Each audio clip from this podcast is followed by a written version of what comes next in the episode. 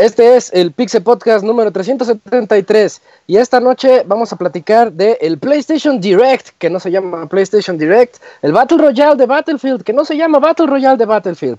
También tenemos la Konami Collection, una nueva consola de, de Google y eh, pues un próximo Sonic que ya está ahí en lontananza.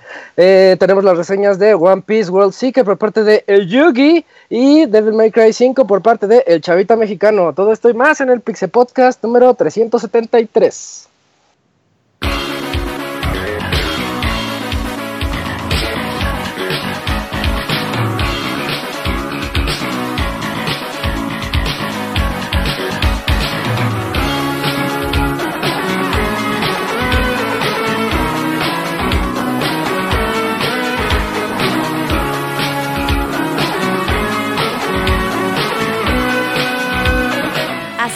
El Pixel Podcast, con la información más importante del mundo de los videojuegos. Quédense y diviértanse con nosotros.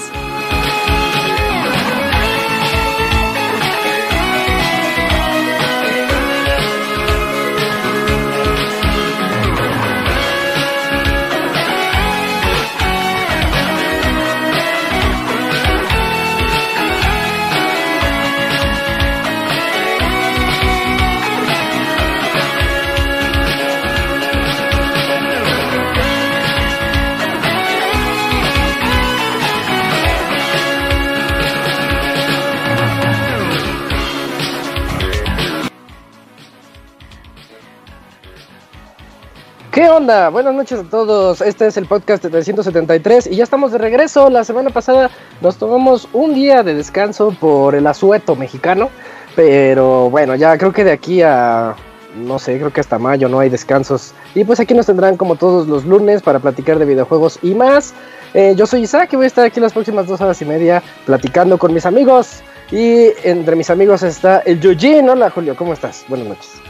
¿Qué onda, Isaac? Buenas noches. Muy, muy, muy bien, amigo. Eh, un podcast ya con reseñas. Ya empiezan las reseñas de estos juegos que seguro la gente estaba esperando. Reseñas chonchas. Hablamos obviamente de One Piece. Y no más porque pues después de ese trago amargo que, le, que nos dejó eh, Fuerza Salto, saber qué nos depara este juego de, anime, que a la gente no le importa Devil May Cry 5, pero pues este ese es el, el highlight, aparte porque es debut de uno de nuestros reseñadores. Y también otras reseñas ahí chingonas que se están cocinando. La tuya de Sekiro, eh, Robert con The Division. De esta semana sale eh, Yoshi. Eh, entonces, este, pues, se viene, se vienen buenos los programas, ¿eh? Sí, van a haber muy buenos temas de conversación, en especial esas reseñas que acabas de mencionar, todas muy buenas. y sí, tenemos otra vez novatada, no nos han escrito a podcast.pixelania.com para decirnos cuál va a ser la novatada. Dakuni está esperando desde hace dos meses diciendo que me van a hacer. Y pues vive todos los días así con nervios. ¿O no, Dakuni? ¿Cómo estás? Buenas noches. Dakuni. Quítale el mute. Perdón. Ah, pues sí. Lo que estaba diciendo, pues sí, con el Jesús en la boca. No sé lo que me puede esperar, lo que me puedan hacer, lo que me quieran hacer. Pero pues yo tendré que tener esa disposición. pero me voy a dejar. Pero, pero no me queda de otra más que darle prisa a esto y ya. sí, pues, no, el, el, a todos. El aplicando la de si cierro los ojos no voy a sentir nada. Si cierro los ojos y pienso en otra cosa, no paso, no. Se pasa rápido. piensa en algo feo, piensa en algo feo. Muy bien, también aquí también aquí esta noche este el Camps. ¿Cómo te va, Camps? Buenas noches. Hola Isa, ¿qué tal? Pues muy bien, pues aquí eh, eh, ya retomando el camino después del puente pasado que no hubo Pixel Podcast. Sí, tienes razón. Retomemos ese camino. Sí, ya eh, listos, vamos. Perfecto, perfecto, todo listo. Tenemos muchos temas hoy, así que pues presento al producer eh, y director creativo de Pixelania, eh, Robert Pixelania. ¿Cómo te va, Robert? Buenas noches. Estás muy bien, un saludo a toda la gente que nos escucha.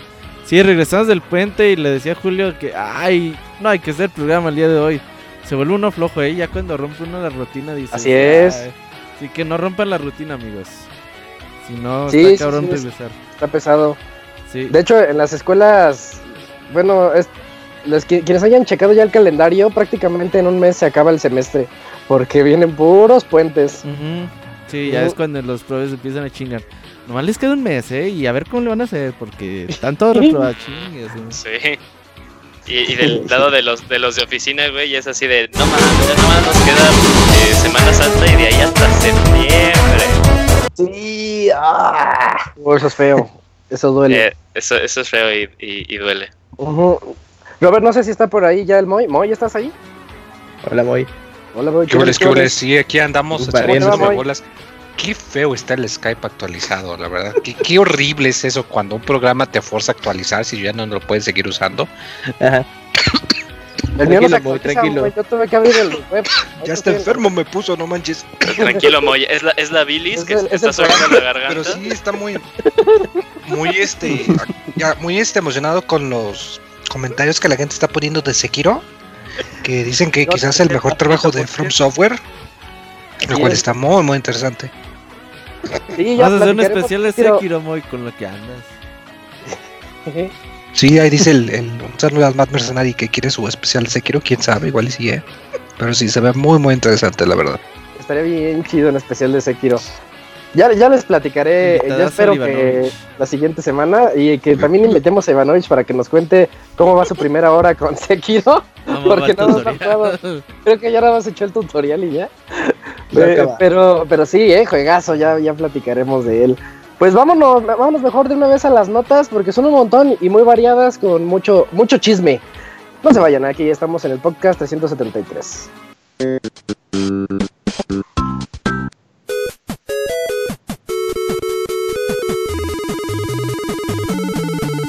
Síguenos en Twitter para estar informado minuto a minuto y no perder detalle de todos los videojuegos twitter.com diagonal pixelánea.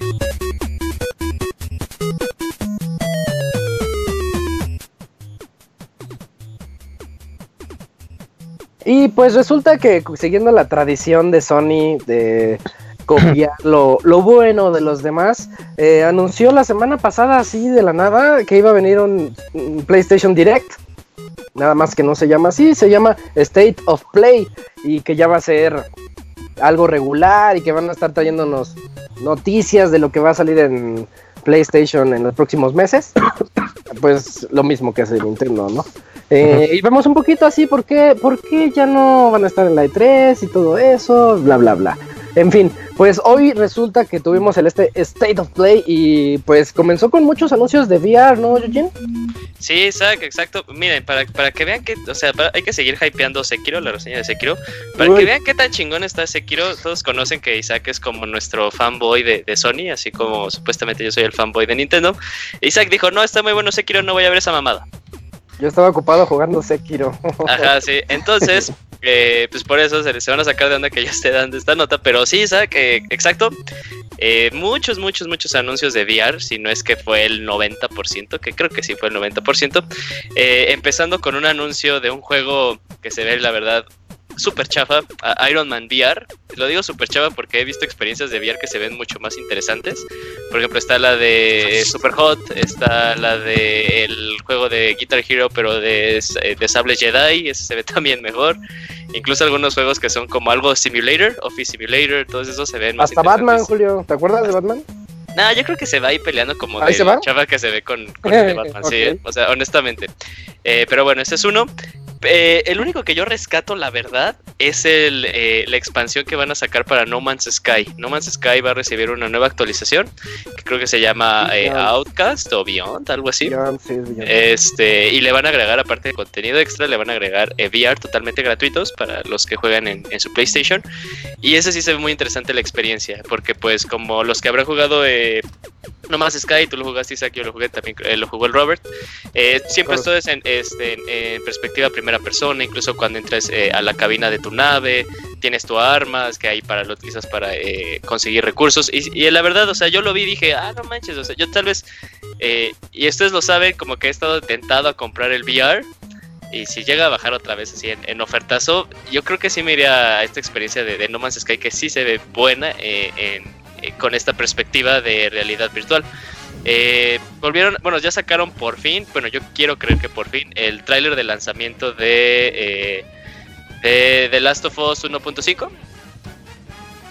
O mejor conocido como se me va el nombre de este juego. Days Gone. Days Gone, Days, Gone. Eh, Days Gone. Ahí explicaron un poquito del título, de lo que va a tener, un poquito de las facciones, cuál va a ser tu rol en el juego. Se sigue viendo bien el juego, la verdad. Eh, bueno y bonito. Eh, otro anuncio importante, dijeron, no, ya va a salir este, este juego que de VR, que fue un boom cuando lo anunciamos en la Paris Games Week, que es la de eh, Blood and Truth. se ve interesante, o sea, sí, sí, sí se ve, sí se ve padre por lo que enseñaron en el trailer, es muy orientado a la acción, eso es lo que como que sí se ve que ahí va a tener un poco de jale, un poco de interés por los eh, jugadores, porque si luego te ponen algunos escenarios, sí se ven la verdad muy locos, al final ponen que están persiguiendo a un eh, a un avión, la clásica escena de Rápidos y Furiosos o de incluso de Misión Imposible. Entonces así de estar padre experimentarlo eh, en VR. Por fin se pudo ver algo de un juego que ahí me tiene interesado, el de Concrete Genie. Si no se acuerdan un poquito es este juego en el que eres un chavito que lo bulean y luego encuentra como que un, un eh, una brocha mágica y puede ir ahí coloreando la pared y que toman vida sus creaciones y todo esto. Ya se va viendo un poquito ya más a fondo de lo que iba porque cuando lo enseñaron en el E3 Nada más fue así de que veías que pintaba el niño y se coloreaba. Algunos de nosotros pensamos que iba a ser una experiencia eh, como Dreams, como Little Big Planet de crear cosas y hasta ahí, pero sí tiene como, sí, sí se ve que tiene una campaña, que tiene misiones, que tiene un objetivo en todo en este mundo. Eh, dijeron que salía en agosto eh, de este año. y al final, pues sacaron un poquito de Mortal Kombat 11. Ahí que vamos a, bueno, que los personajes en el, eh, bueno, en la línea temporal de Mortal Kombat, los personajes que están en el presente se van a involucrar con sus versiones del pasado. Entonces ahí se ve unas dinámicas ya, pero o sea, se ve cagadito, o sea, ya ves como como decía Martín que Mortal Kombat se veía bien naco, pero es como esos juegos nacos que dicen se ven cool. Entonces yo lo vi y dije, ah, se ve, se, ve chido, se ve a Johnny Cage así súper joven y, y mamonzón eh, interactuar con el Johnny Cage de ahorita, que sigue siendo igual de mamón, pero ya como más maduro, ya pues es un hombre de familia, tiene una hija y todas estas cosas. Eh, y la verdad sí me sacó como que algunas que otras este, risas, dije, ah, se ve padre. Oye, eh, yo sí retiro lo dicho de que notaba censurado a este Mortal Kombat porque empezaron a salir de repente más y más y más fatalities y creo que sí está demasiado seno, qué, qué, qué bonito está, qué padre está. el, fatality de Cage seno, qué bonito. Desde que, hicieron el anuncio de el anuncio oficial de Mortal Kombat 11 y, enseñaron los, los fatalities, yo dije, esto ya está ya bien ya está bien avanzado, ya está el de la hija de Johnny Cage? ¿Ese cómo va? le da una patada en, en, la espalda a la altura del pecho y pues le saca el corazón eh, de un golpe y queda un hueco. Entonces ella se asoma y hace corazoncito, ah, el corazoncito Peña Nieto, así. Mm. y, se ve tan gracioso, está, está muy ingenioso hasta eso. Y, pero bueno, esos son como los anuncios que más podemos rescatar del PlayStation Direct. Eh, igual terminaron diciendo lo que tú dijiste al iniciar la nota, que los van a hacer más, eh, más recurrentes y que todavía faltan otros anuncios a lo largo del año, pero pues ya nada más nos queda como que dar la, la reseña de, este primer intento. Yo lo vi bien, la verdad, eh, no. Ni, ni, me sorprendió, pero tampoco dije de no mames, hubieran ahorrado todo este tiempo. Yo lo veo como que si no tienen nada que hacer en 19 minutos, pónganlo de ruido ahí de fondo. Eh, en cuanto a presentación, pues se ve completo. Por así decirlo, como se han manejado los, o sea, sí regresando a los directs, se ve como los directs que ponen así como que una transición de qué es lo que van a hablar un poquito, cuando terminan un trailer hablan unos 5 minutos, 3 minutos de, de, qué va el juego y creo que es un formato que, que funciona muy bien. Eh, exageraron demasiado en VR, sí, pero pues eh, preferimos que nos los enseñen en esto y que luego en, espacios más grandes, como fue la PlayStation Experience de hace dos años, que se ocuparon todas esas horas para, para enseñar un montón de juegos y VR, pues sí, mejor que se ahorren ese tiempo en, este, en estas mini cápsulas y yo creo que sí pueden hacer cosas más interesantes. Fue, fue competente su primera experiencia, no, no, no me quejo, la verdad. Ah, muy bien, yo, yo me quedo con lo que me acabas de decir con el, el VR de, de No Man's Sky, ¿eh? Sí llama mucho la atención. Recordemos que, por ejemplo, ya está el juego de Elite Dangerous que te permite jugar con VR. Y pues yo no lo he probado porque no tengo, eh, no tengo un dispositivo de esos. Pero eso de ir al espacio sí llama mucho la atención en primera persona. sí, sí se ve, la verdad sí se ve muy padre. Sí, yo una vez que experimenté un juego de VR, eh, creo que era Drift, y que era en el espacio, sí es, sí es diferente, ¿eh? sí, sí son buenas experiencias, yo siento esas. y, más porque, porque no es el juego que conocimos hace dos años, ha crecido demasiado. Yo no, no he regresado a él, pero sé todos los contenidos gratuitos que le han agregado y ya yo creo que en el momento en que regrese va a ser una experiencia diferente a la que me dieron hace dos años, más cercana a lo que prometieron antes. Sí, totalmente, yo también he leído eso, que incluso los que tenían un progreso sí considerable y regresaron en su última expansión, que ya como que todo lo que tenían antes incluso ya era inservible, ¿no? Que hasta, que hasta les eh, convendría más haber iniciado una nueva partida. Y, bueno, pues ahí está nuestro primero PlayStation, nuestro primer PlayStation Direct. Esperemos que los que sigan pues traigan un, buen rumbo y que sí nos traigan buena información. ¿Sabes qué va a pasar? ¿Qué pasó? eh, Microsoft sacó sus Inside, Inside Xbox y también fue al principio lo de, ay, pues Microsoft ya intenta hacer un Nintendo Direct y todos viéndolo primero. Ahí atentos y ya después ya nadie volvió a ver los otros y sáquense la chingada. sí va a pasar con PlayStation si sigue así. PlayStation ya había hecho algo similar a Direct, ¿no? Después y los dejó. Ya había eh, hecho algo. ya había hecho intentos, sí. Sí, parecidos. Pero como que dejó mucho tiempo y lo anunció muy similar a Nintendo. Dijeron, ah, ves el PlayStation Direct. Y pues bueno, pues ya el resultado fue eso que, acaba de comentar Julio. Pero yo está bien, el, el detalle ahí va a ser los contenidos de los juegos. Entonces, pues si no se espera a PlayStation en que, ah, es que mira, no les gustó ya la verga y ya hagan otro formato. Si se mantienen haciendo una copia digna de los Direct y ya poco a poco van madurando el concepto, pues yo creo que eh, tiene potencial. Es que la gran desventaja, o sea, que yo siento, por ejemplo, de, cómo nos emocionamos o cómo se emociona la gente a ver un direct, es que pues tal cual la gente ve los Nintendo Direct no para ver qué tienen, lo que qué trae los third parties, ¿no? Ven para ver qué trae los first party de Nintendo, que o sea, pues a lo largo del año salen muchos juegos porque tienen varios estudios que los desarrollan. En cambio, pues por ejemplo, en un año eh, de estudios tal cual de Sony, de Sony Interactive Studios, ¿cuántos vemos, no? O sea, a lo más uno, ¿no? Entonces es, pues, es como que la gran, eh, la gran desventaja que tiene en cuanto a emocionar a la gente de lo que sí puede hacer el Nintendo Direct.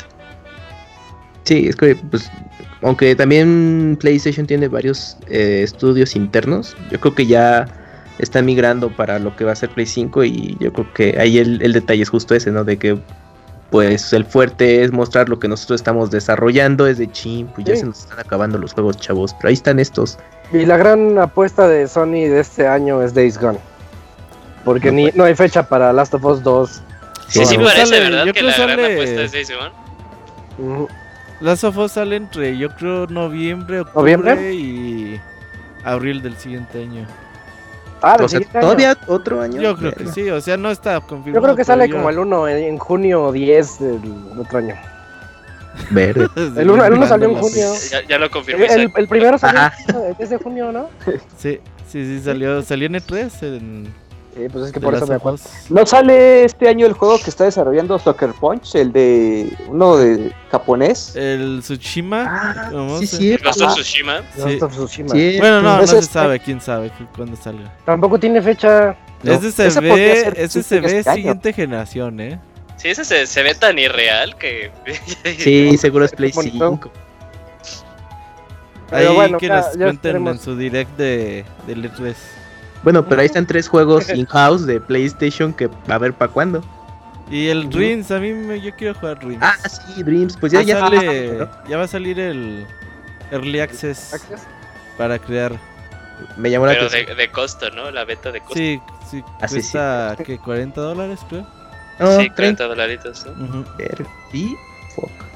Sí, está algo caro para beta. No, es Early Access. Bueno, Early Access. Early Access, todavía falta la beta después. Y luego que se cancele. No, y que aparte, ya me, este, juega, juegan en Play 5 y tu verga, ¿no? Ajá, exacto, sí, que míralo por 5 dólares, todos tus archivos. Pero a la gente se le olvida que Minecraft sigue eh, en beta, entonces la, va, la va a aplicar. Está bien raro eso, sí. Sí. Bueno, mejor pasemos a la, a la siguiente nota, Cams, y platícanos sobre, sobre qué es el VR Kit Labo. Así es, Isaac, pues ya resulta que Nintendo por fin mostró ya em, en video la, de qué va su nuevo kit de Nintendo Labo VR. en el cual pues ya podemos apreciar los juegos que estaremos jugando con los accesorios de cartón. Y bueno, una descripción rápida es que, por ejemplo, con VR Googles puedes, eh, pues más que nada como sumergirte en distintas eh, experiencias de minijuegos que ofrece. El Toy-Con Blaster, que en lo personal es el que más me llamó la atención, es como un, es un shooter en el que pues vas a estar ahí disparando todo lo que se vea enfrente. La Toy-Con Cámara es, mm, bueno, al menos el minijuego que se pudo apreciar, estás como un fotógrafo submarino y pues se me hizo ingenioso cómo fue el acomodo de los Joy-Con para este. Y el siguiente es el Toy-Con Elephant, que este está enfocado más para las creaciones VR, o sea, bueno, que tú puedes hacer tus obras de arte o pintar de manera, eh, en, bueno, en realidad virtual. Está como muy, muy, muy raro, pero pues creo que se ve funcional. Y el Toy-Con Bird pues ese me recordó más como también una experiencia como contemplativa que como el de los gogles, pero en forma de un ave y pues tú estás ahí acompañando a un grupo de aves y pues con algunos objetivos que hacer. Y el Toy-Con Wind Pedal, que es como un pues un accesorio en el que tú vas a estar eh, metiendo pelotas, como un minijuego de feria, donde tienes que meter ahí pelotas con en, en algún tipo de tablero. Eh, pues yo tengo un poco de sentimientos encontrados con, con este nuevo em, Nintendo Labo de VR, porque bueno, la verdad, como les he contado, Dry Kit eh, para mí se me hace el más equilibrado de juguete videojuego, pero temía que con VR fuera enfocado a lo, a lo que fue el primer Variety Kit, que tiene como de todo un poco y pues las experiencias son bastante eh, breves, ¿no? Y pues pierdes el interés rápidamente. Y en este caso con VR creo que va a ser em, muy similar. Porque aunque te ofrecen más de 60 minijuegos, pues realmente yo creo que pues, solo estás un ratito, la novedad y ya los vas a dejar. Aunque hay algunos que tienen potencial como el blaster y quizás la cámara a cierto punto eh, para otro tipo de experiencias o juegos, pues mm, si se limitan solamente al, a este kit y de ahí no salen más juegos que aprovechen los accesorios, yo creo que sí se va a quedar como un buen recuerdo. Digo, mm, pues aquí la ventaja es que te venden cada accesorio por separado y ya pues tú puedes ir eh, con el que más te interese. Pero yo creo que ahí es más que nada proceder con un poquito de precaución. Pero pues es una manera, pues quizás mm, de bajo costo y riesgo para Nintendo experimentar el VR antes de que den un salto más formal. ¿No crees que es una forma de gritarle al mundo o a los diseñadores, miren lo que se puede hacer con el Switch, así como para que alguien más también se ponga las pilas con esos sensores? Pues es que la clave sería justo eso, porque yo pensé, ah, estaría interesante que los eh, desarrolladores que ahorita están con PlayVR dijeran, ah, mira, pues podemos adaptar nuestros juegos con Labo, pero sinceramente yo lo dudo mucho, yo creo que que todo esto que estamos viendo de, VR con Labo es para eso, justamente. Es que yo lo veo en, en mi experiencia porque Drive Kit, o sea, es, un videojuego enfocado a una cosa con los accesorios de cartón. Y aquí te están dando de todo un poco experiencias como muy breves que pues a lo mejor no te van a dar las horas que quizás los jugadores que le quieran dar chance pues, va, les va a ofrecer, ¿no? Y justamente eso sí, los Team Parties pues van a ver, ah, está cagado y todo, pero pues, si no van a adaptar sus simulators, whatever, pues no, no, va a pasar nada. Eso es bueno, esa es eh, mi perspectiva con, este labo. Creo que con Drive Kit ya habían encontrado ahí la clave, pero con VR mm, tenía potencial. Ajá, como que ya iban hacia arriba y ahorita con, con VR, al menos así como lo estamos viendo, yo creo que ahí va a bajar un poco como esa em, curva de, interés, ¿no? Para quizás algunos le hayan dado chance con el Ray Kit. Ya para que Cams no tenga interés en el VR Kit, significa que van por mal camino. Oye, pero el Camuy hace dos semanas dijo que estaba interesado, pues que, cambió. Sí. Pues sí, porque nada más era cartón. Porque todavía no. porque sí, pues te mostraron toda la variedad y. Ah, cagado, pero no te habían mostrado justamente la presentación de los juegos, que, que esa era la clave. Porque a mí lo que me ganó en Drive Kit fue justo eso. El juego a mí me entretiene, está divertido. Pero enviarse me hacía interesante todo el concepto. Dije, bueno, pero a ver si no caen en el Variety Kit que fue el primero que lanzaron y pues fue eso. Y ya cuando vi los juegos dije, verga, no, híjole, no, yo creo que por ahí no va esto de VR. Pues, pues, yo no dudo que haya minijuegos interesantes, está bien, pero no, yo creo que, que ahí sí, bueno, en mi caso, pues, hay que ver cómo funciona cada uno. Eh, ese, es el, chiste, o sea, por ejemplo, ahorita que, que Kamui dijo, para mi caso, sí, recordemos que Kamui es una persona ya arriba de 30 años. Pero, o sea, yo, yo, veo No, o sea, que, yo creo que todos estos, estos, estos caen eh, dentro del aspecto del Variety Kit. Estos van orientados también a una a un público muy, muy, muy, muy joven, o sea, así, como de como de 6 a 12 años, 15 años. se, ven experiencias se ven experiencias que a ellos sí les serviría mucho, o sea, que sí los involucraría demasiado. Y porque yo estaba bien, dije, ah, es, es una propuesta interesante. Obviamente no la voy a consumir, porque sí dije, uno, no tengo espacio para tanto, para, no, ¿no? Dos, ahí como bien dijo Camuy, estas experiencias ya no son para mí. Me hubiera gustado tenerlas eh, en una edad de niño, sí, o sea, se, ven padres. Eh, se ven padres, se ven interesantes. Yo que hubiera como que jugado unas, como que una semana viendo qué se podría hacer. Sí, tres, Pinche cámara, deberían de sacar Pokémon Snap. Eh, justo pensé eso, dije. Es, como, perdón. Si no lo sacaron para Wii U no lo sacaron para 3DS. Es, es, justo como la compatibilidad de algunos accesorios del Labo con Mario Kart. El, el volante y el manubrio de la motocicleta. Eh, o sea, funcionan en Mario Kart sin bronca alguna y, está muy cagado. Y yo cuando vi estoy con de cámara dije, verga, ahí está Pokémon Snap pero no lo no van a hacer algo así, o sea, tiene que salir Pokémon Snap con su juego y pues va a decir Pokémon Company, bueno, ¿por qué tendría que hacerlo compatible con cartón si te puedo vender yo mi plástico, no? Em, o sea, sí hay cosas que son potenciales, pero justo eso, pues como van al, público principal, que pues eh, buen, niños jóvenes, pues no van a ver como tanta esa necesidad de hacer experimentos con otros juegos. Pero yo creo que, o sea, yo, yo vi el, el, comercial, porque dura como 7 minutos de video. Y yo decía, o sea, sí me quedaba viendo de.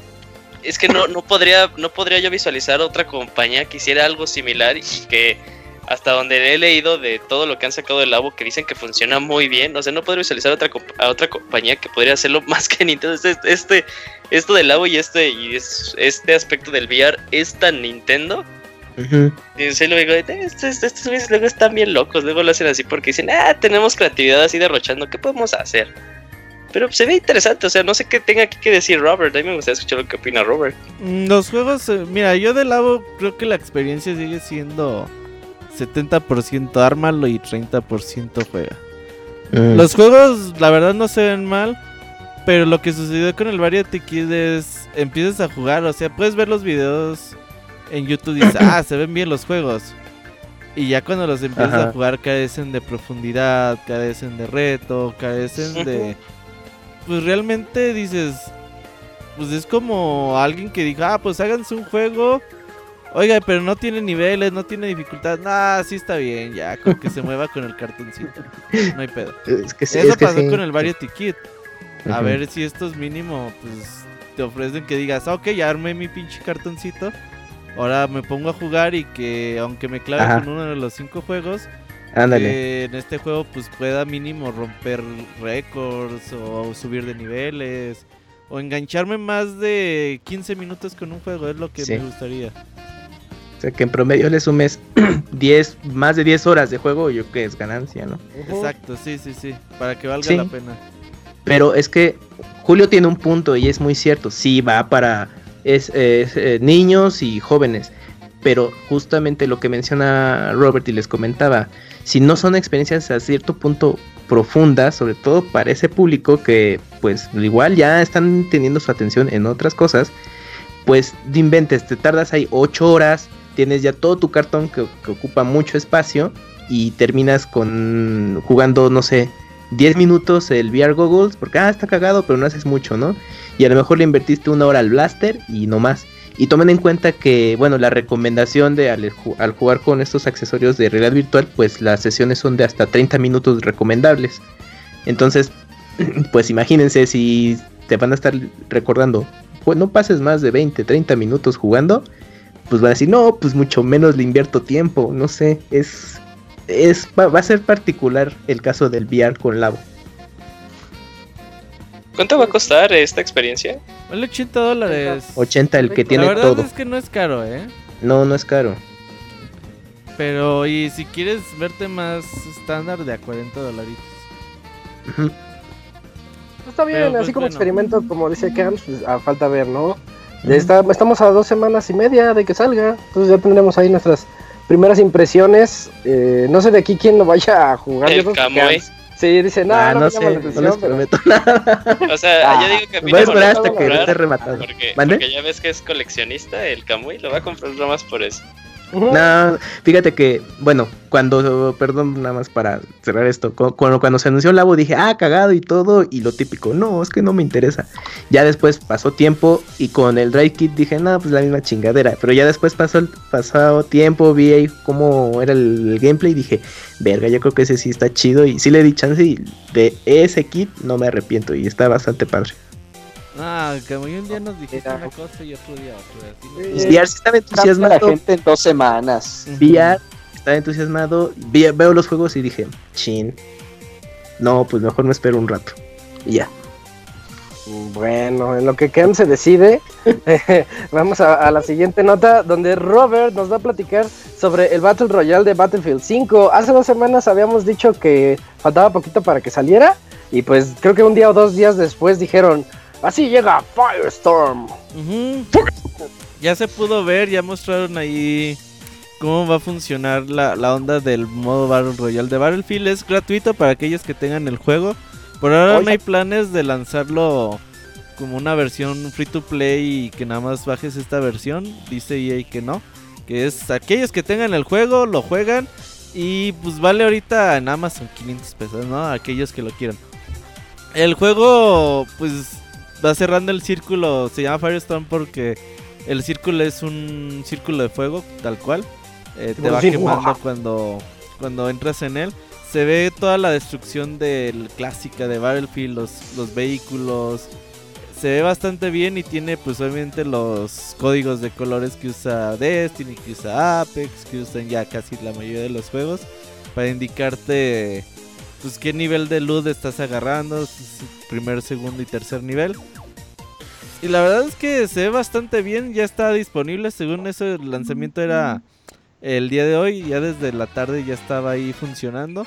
Ahí quizá nos cuente en un rapidito la siguiente semana cómo qué tal, a ver lo si nos jugar un compramos rato. Battlefield para para jugar que hemos últimamente jugado mucho Apex. Ya dejamos al, al Call of Duty, güey. Yo no veo que Battlefield se le acerque ni de lejos No. a, a Apex, o sea, No, nada más es así como que, ¿sabes qué? Ya sácalo, ya ahí lo teníamos, Y aunque sácalo. fuera free to play, eh. Pues no, no, yo no veo que proponga algo diferente. Pues no, pero la verdad se ve bien. Hay que ver cómo funciona. Pero sí, eh, o sea, sí está raro el movimiento de... Pues si lanzamos ah, Apex Legends y ahora lanzamos otra vez otro Battle Royale, porque ya, si te fijas, ya casi todos están lanzando sus propuestas eh, Battle Royale. Yo creo que este género como tal ya quemar. no va a estar pegando tan, tan, tan fuerte con otras franquicias fuera de Fortnite, fuera de Apex. Ya Sí, estoy- estoy va acuerdo. empezar a bajar. Y aunque los demás llegan y miren, nosotros también tenemos Battle Royale. Ah, pues chingón. Sí, lo de Apex fue un fenómeno totalmente sí, sí, sí, fue algo extraño. ¿no? Sí. fue inesperado eso. La verdad, si me hubieras dicho dos días antes que Apex le iba a ir también, yo te hubiera dicho que no. Porque ya está Fortnite, ya está PlayerUnknown. Y de hecho Fortnite ya le estaba pateando el trasero a PlayerUnknown, entonces... Y ahorita raro. todas las compañías que han de estar haciendo sus Battle Royale, imagínate. Te apuesto que Ubisoft ha de estar haciendo uno, güey. Lo van a quemar. Además, el mejor de todos, ya sabemos que es Tetris 99. Oye, sí, es cierto, ya tengo rato sin jugar. Le metí como 25 horas, güey, esta madre. ¿Ve? Está bien padre. Yo no sé cuántas horas llevo. Sí, sí, está muy bien Tetris. Funciona tan, tan chingón. Sí, mejor quédense con ese. Y la siguiente semana yo les platico. pues, si tengo rato ahí entre Sekiro y. Sekiro, pues me echo una reta ahí de, de- del Firestorm y les platico qué tal está. Porque hoy sale para todos los que tengan Battlefield. Sí, ya, ya está ahí disponible. Mm, Dakuni, también salió una noticia de que van a sacar juegos de Konami. Bueno, Konami anunció que va a, salir el 50th Anniversary Collection. Así es, pues Konami ya anunció, yo creo que es algo preliminar o esto ya es algo definitivo, lo que es la, el 50, los juegos que acompañarán el 50 aniversario de Konami. Pero lo dividió en tres partes, que es el Arcade Classic, el Castlevania Anniversary y el Contra Anniversary. El Arcade Classic trae nueve juegos, que es Haunted Castle, Gradius, Gradius 2, Salamander, Thundercross, Scramble, Twin Beat y un libro digital de arte con entrevistas de los desarrolladores. Ahora, el Castlevania Collection, ¿qué es lo que trae? Trae el Castlevania desde el NES, el Castlevania 3, Dracula's Curse, el Castlevania 2, Belmont Revenge, Super Castlevania 4 y se van a anunciar cuatro juegos más. Todavía no se sabe, todavía no se sabe cuándo ni dónde. Ajá. No creo que sea quiero esperar que sí. Ese Ojalá se mantiene en play, ¿verdad? Yo siento que no va a ser. Ok. Y X. Por, por parte del Contra Aniversario es Contra de 1987, la versión arcade, el Super Contra la versión arcade, el Super Contra de, NES, ah, el Contra 3 de Alien Wars, igual de NES, y otros cuatro juegos más también de Contra. Los de Play 2. pues ah, es que serían los más, más chidos. Yo, quería el 4, pero como es de dos pantallas. No mames. pero no, pero luego lo sacaron en PC. ¿En serio? Sí, sí, sí. Sí, Sí, sí, sí. Ah, no, olvídalo, no, estaba, estaba, estaba pedo. Ah, ah bueno, se cancela todo. En emulador, de seguro. en, en, emulador todo jala, todo jala, todo jala. Pero sí, yo también quiero Contra 4, es un mejor Contra. Sí, está bien padre. Y pues de momento es todo lo que anunció Konami por parte de su 50 aniversario. Según yo, no es todo lo que va a venir en su colección. ¿O sí es todo esto? No lo sé. esa pregunta de serie. Esta pregunta y otras se responderán la siguiente semana. Oigan, bueno, porque pues, si tengo que meter mi cuchara, faltan mis Suicoden, o sea, no, no hay no, no, no, no, Debería ser Suicoden Collection, algo así. Pues, es lo que, todos queremos. Oye, pero hace no mucho había salido algo de, de Suicoden, ¿no? Que, que, Ah, pero ah, para no renovaron la página web. Sí, no, renovaron la página web. Algo es algo, ¿verdad, Connie? Sí. De los de, los de Contra, aparte de los de Play 2, era Shadow the Soldier, el Neo Contra, bueno, Contra 4 que mencionó Julio, y el, no me acordaba del Revert que salió para Wii, para la WiiWare. Ese estaba bien pinche feo. Sí. Pero pues a lo mejor lo incluyen. Porque pues como ya no existe consola sí, espacio, pues si dice, dice, que hay cuatro juegos más, pues son esos cuatro que acabas de mencionar. Ah, pues sí. O el Uprising. Ah, pero ese no es contra contra, ¿no? Sacaron como un contra 3D, ¿no? Que estaba también bien pinche feo. Sí. Sí. Pero creo que solo se quedó en Japón. Y eh, salió otro contra que es contra de War of Worlds. Pero ese es de para celulares. Ok. Pues bueno, pueden ser algunos de esos. Oye, de la colección me interesan pues todos, las tres colecciones. Lástima que solo es digital.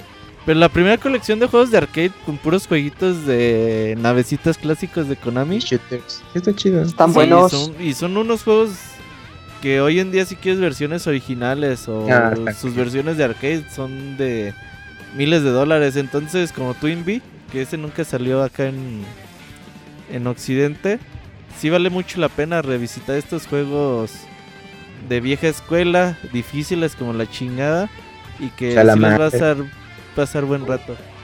Fíjate, a mí lo que más me llama, pues deja tú los de los de arcade y que espero que, o sea, porque sí, la verdad está muy muy padre todo esto que está haciendo Konami. Solo lo único que esperamos es así, no lo, no lo saques físico Konami, nada más emúlalo bien y ya con eso ya, ya tenemos ah. todo, todo, todo chingón. No, pues las dos cosas a la vez, no sé eh, no, o sea, pero pues eh, si, es así de una u otra, yo prefiero que se juegue chingón a, que, a tenerlo en físico. Pero bueno. Sí, las este, emulaciones sí es importante. A mí lo que, lo que más me llama la atención es que hayan sacado un juego de Game Boy, güey. El, el Castlevania 2.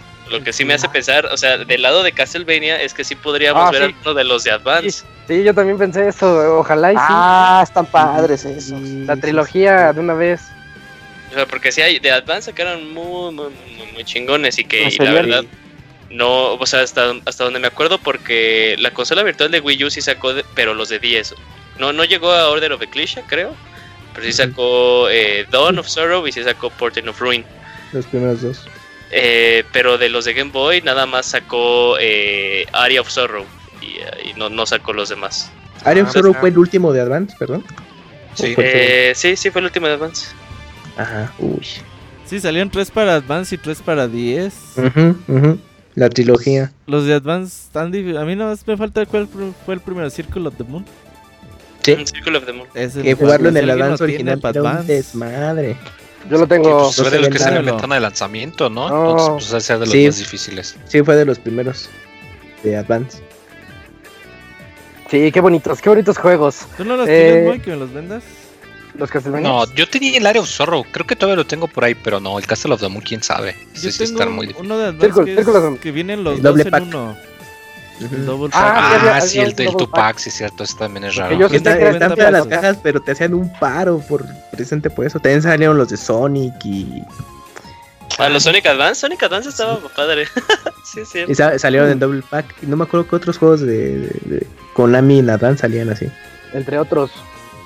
Lo relanzaban de esa manera. Bueno, eh, pues esperen el 18 de abril que ya va a salir el Arcade Classics y pues ya, llegarán más noticias de esos cuatro juegos extras para Castlevania y cuatro juegos extras para Contra Anniversary Collection. Eh, ah, también tuvimos otro, pues sí tuvimos Direct la semana pasada, ¿fue? Sí, que sí, ¿no? Julio? que nos habló de los Nindies, Julio. estuvo bueno, ese sí me gustó. Eh, sí, pues tuvimos el, el Nindy Showcase eh, el, miércoles de la semana pasada. Y la verdad, los anuncios, todos los anuncios que dijeron, eh, impresionaron a todos los que vimos, más que nada porque pues, los indies sí se ven muy, muy, muy fuertes y que sí están encontrando como que la plataforma principal en la cual salir primero en Nintendo Switch. Eh, sí, ya se ha visto ya varias veces y hemos dicho, te he dado la nota a nosotros varias veces así de que por ejemplo, Hollow Knight vendió, vendió 5 a 1, no es un ejemplo, no estoy diciendo números, es 5 a 1 la versión de Switch a comparación de las otras.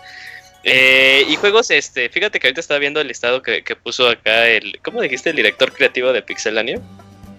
Creo que sí. Y como que sacaron juegos para cada uno de nosotros. Mira, Cuphead, el mejor contra que ha salido en los últimos años. Mm. Eh, o sea, ahí está Isaac y Moy, buenísimo, Buenísimo, Y Robert.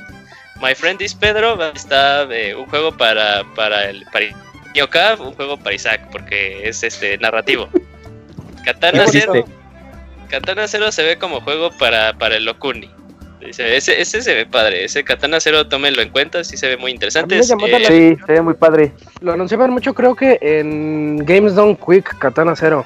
Y sí, de hecho, eh, como es por Devolver, eh, Devolver como es de los que les patrocina mm, mucho, y patrocinó para el de Out y para ese, y de hecho para consolas, va a salir para PC, pero en consolas va a ser exclusivo de Switch. Vientos. Sí. sí, se ve, sí, se ve muy padre ese juego.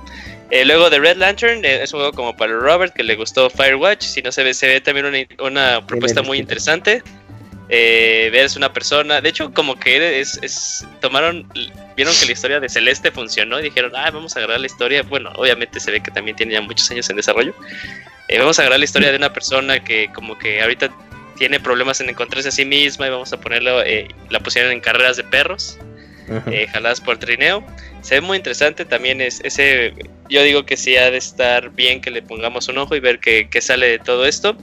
Rad, un juego indie que está publicado por Bandai Namco. Es como un. Eh, es un. Es un. Pues. Eh, ¿cómo, ¿Cómo lo podemos describir? Se ve como. Es un brawler, un juego brawler así. Un, un stick shooter? Ah, como un twin stick shooter, nada más que pues sí, como más orientado al, al, al ataque melee, en el que eres un chavo, un chavo y luego como que puedes agarrar mutaciones de algunos de los monstruos que están ahí en el, en el escenario. Ahí sacaron como que ejemplos de que tocabas a una serpiente y tenías una cara de serpiente y tenías ya como que habilidades diferentes. Se ve un juego eh, divertido. Eh, a mí la verdad no me llama mucho la atención, pero sí puedo reconocer que tiene su encanto. Eh, Pine es el de el que tiene un güey con un gorrito de lobo que ah, prometen así como que varias este que, que la creatividad es lo que lo que va a definir el modo de juego de las personas, porque supuestamente todo el mundo es tu arma en la que, por ejemplo, puedes ir caminando y ves unas escaleras y entonces tu personaje dice, ah, voy a agarrar las escaleras y las voy a utilizar como un arma o como alguna eh, escaleras tal cual para subir este eh, una colina y de ahí agarrar como que un tractor y con los tractores chingarme a las personas y aparte dicen que pues ese juego te va a poner como que al filo del control porque nada más tienes derecho a un golpe. Y sí se ve muy interesante por esto mismo de que dicen que la creatividad de tú, cómo tú quieras utilizar eh, todo el escenario del juego, pues va a caer en tus manos y cómo vas a superar cada una de las eh, de las pruebas. Se ve bien. Eh, un juegazo que, pues, de seguro Isaac estaría muy emocionado si no estuviera jugando Sekiro. Exactamente, sí. Blaster Master Zero 2. Eh, que sí se ve, se, ve, se ve, muy cambiado, ¿eh? O sea, fue un juego sorpresa porque aparte está ya súper disponible. Juego sorpresa, continuación de un buen juego que salió eh, a inicios para el Nintendo Switch Blaster Master Zero. Eh, y pues, ¿qué podemos decirlo? O sea, ya le hemos dicho cada vez que saca un juego, eh, este, este estudio, ¿por qué se llama? Inti Creates. Inti Creates son buenísimos en cuanto a gameplay y esto sigue y, se ve, o sea, lo, ves, dices, este juego se ve muy bien pulido, es divertido, yo ya tuve eh, chance de jugarlo un poquito y se ve, sí es una muy digna continuación de Blaster Master Zero, sí está muy recomendable el juego. Eh, Stranger Things Season, eh, season bueno, temporada 3, de hecho, el mismo día que sacaron el trailer de la temporada 3, se anunciaron el juego que va a salir para Nintendo Switch. Me recuerda mucho a los juegos que estaban como en Super Nintendo, Super, My Neighbors, eh, e incluso un mm. juego que salió de Jurassic Park, cuando, ah, entrabas en, la ah. perspectiva de primera persona. Eh, y sale el mismo día que sale la temporada 3, el 4 de julio. Yo digo que sí es como que una, una campaña muy interesante. Mm, o sea, que están jugando. Y creo que aparte este, sí dijeron que el juego eh, le va a dar más, más historia, más sazón a la temporada. Entonces, para los que son muy fans de esta serie, pues sí, no se tendría que perder este juego. Y una sorpresa, una sorpresa la verdad. Eh, Nintendo está colaborando con una de sus propiedades a, un desarrollador indie.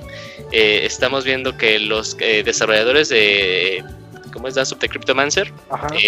van a crear, bueno, están creando un juego que se llama Candence of Hyrule en el que igual el personaje principal de, de, su primer juego va a estar involucrado en el mundo de Hyrule, incluso vamos a poder jugar con, con, Link, con Zelda, y para los que no ubican muy bien cómo es la mecánica de este juego, este juego, eh, por cada bit que tiene la música, este juego es muy es orientado musicalmente, entonces por cada bit tienes tu derecho a hacer alguna acción, ya sea moverte o atacar.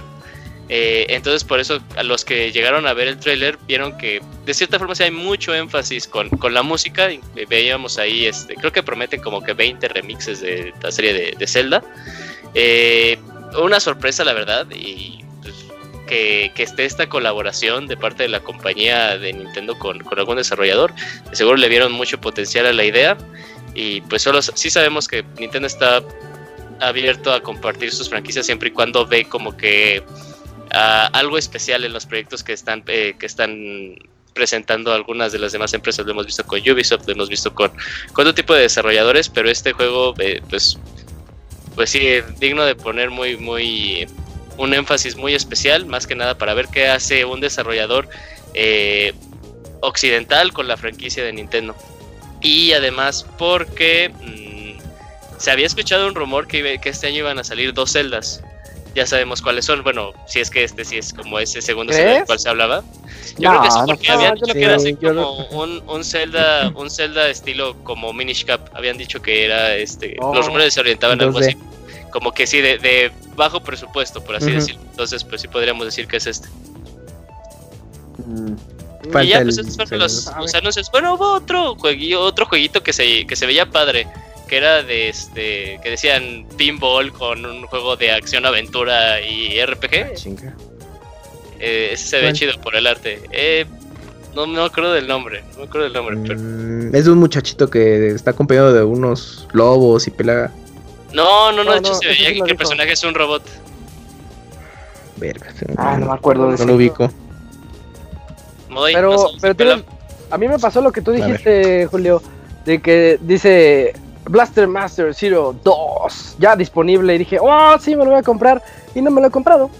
Sí, no, no, no, Pero pues se dan, se dan como que buenos anuncios, o sea, lo que, lo que más, aparte de los juegos, de los grandes juegos que se ve que van a venir, pues lo que más se puede rescatar es este pues Cuphead. Cuphead llega ya no es exclusivo, ya no es exclusivo para, eh, para Microsoft. Y supuestamente que ahí empezaron a salir, Cuphead fue como la noticia, bueno, de, los siguientes dos días, porque era así de, no, es que Microsoft, bueno, a los desarrolladores, Microsoft fue el que impulsó que Cuphead saliera en, en, en Switch, incluso que el mismo port está desarrollado en casa, o sea que sí podríamos tener un port digno, algunas personas ya lo tuvieron chance de jugar y dijeron que se juega idéntico a la versión de Xbox One.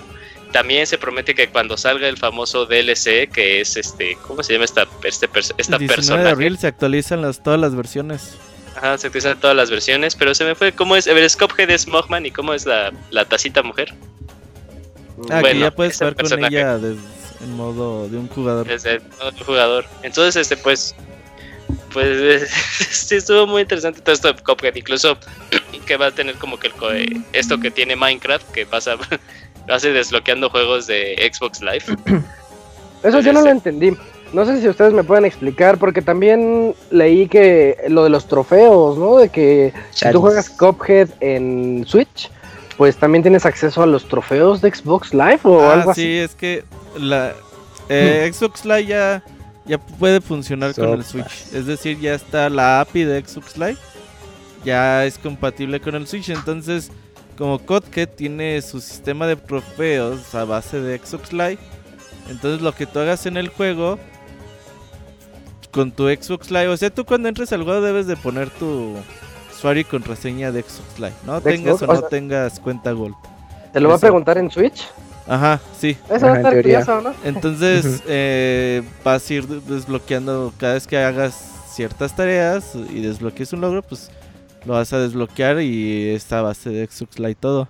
Oh, y también Minecraft lo hace. Sí, Minecraft funciona así desde hace... Oh. No mucho tiempo tiene así, pero sí... Fue la prueba. ya funciona así. Ya, ya la API ya es compatible con Switch. Qué loco. Ah, pues está bien. Eh, y, y, ya, ya, ya con eso está todo el Nintendo Direct de Nindies de la semana pasada. La verdad son juegos muy interesantes todos. Chequenlos ahí en pixelania.com. Están todos los los enlaces para que puedan ver pues tráiler tras tráiler y que se decidan por cuál les gusta más. Oye, Pixemoy, también en la semana anunciaron nueva consola de videojuegos, pero pues es de Google y va a ser de streaming.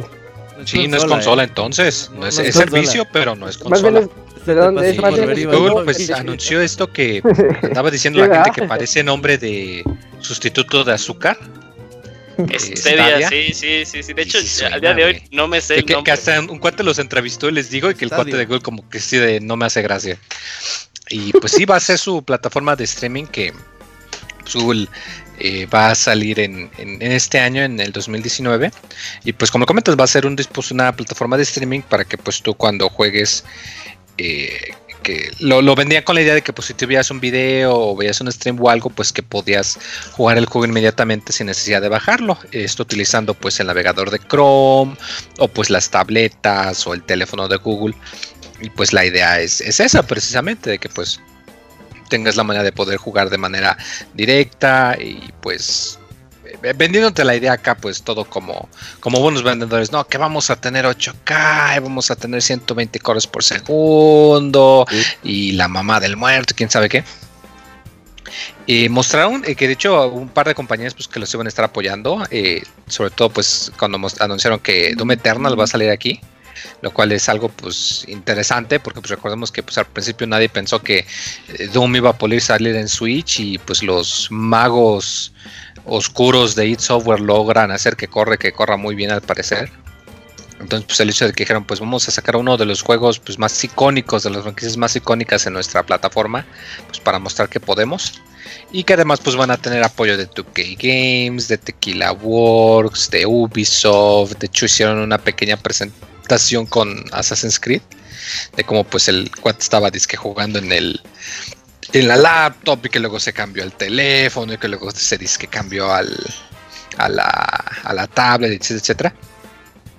El detalle, pues obviamente que pues dicen que vas a necesitar mínimo pues una velocidad de internet de 25 megabytes. Eh, y de entrada, pues esto no va a estar disponible a nivel mundial. De hecho, va a empezar nada más en regiones de Estados Unidos, eh, Canadá, eh, Reino Unido y un buen cacho de Europa. Está interesantón, pero así como para decir de va a cambiar el futuro y toda la cosa, como que está medio raro porque de hecho hasta en la misma presentación cuando la gente fue a hacer las pruebas, eh, de hecho las personas de Digital Foundry hicieron test y se encontraron que sí había como 10 cuadros de lag. Y estás hablando de hacer pruebas en un ambiente controlado, ah. con las máquinas pegados a los servidores y con una cantidad mínima de usuarios, ¿no? Entonces, pues la gente anda muy al pendiente de, pues sí, sí va a jalar, o sea, se escucha muy bonito y todo, pero va a jalar el concepto. Sobre todo porque además, pues mucha gente se le andaba jalando los pelos porque decía, no manches, es que Google es el futuro y esto está nuevo y, y no, chavos, antes de esto, hace como ocho años, había un servicio llamado OnLive que hacía precisamente esto. Yo lo pude probar la calidad era horrible, era como de un video de YouTube de 240p, o sea, estaba muy mal con nuestro internet cupitero de México, pero el, concepto, o sea, era, era interesante, de que pues yo pude, me, acuerdo porque dije, ah, si se funcionará, y vi, eh, prueba un demo de The Witcher 2 por 5 minutos, y dije, ah, vamos a ver. Ah, chinga, no manches, hija, la, la calidad se ve horrible, no puedo ni siquiera leer el texto de los menús de tan malo que se ve. pero, pero funciona. funciona. Sí. Igual luego propongo un par de juegos de plataformas que sí, como que tiene lag, entonces como que tienes que medio compensarle, pero como que medio funciona. Y esa compañía se fue a la bancarrota. ¿Por qué? Pues porque se dieron cuenta de que aunque en papel es muy bonito y todo, pues hay ciertos problemas que se tienen que solucionar y no tienen tanto que ver con la tecnología de, Google, que eso yo andabas diciendo de tenemos nuestras supercomputadoras y lo estamos haciendo pensando en el diseñador y quién sabe cuántos teraflops o lo que sea.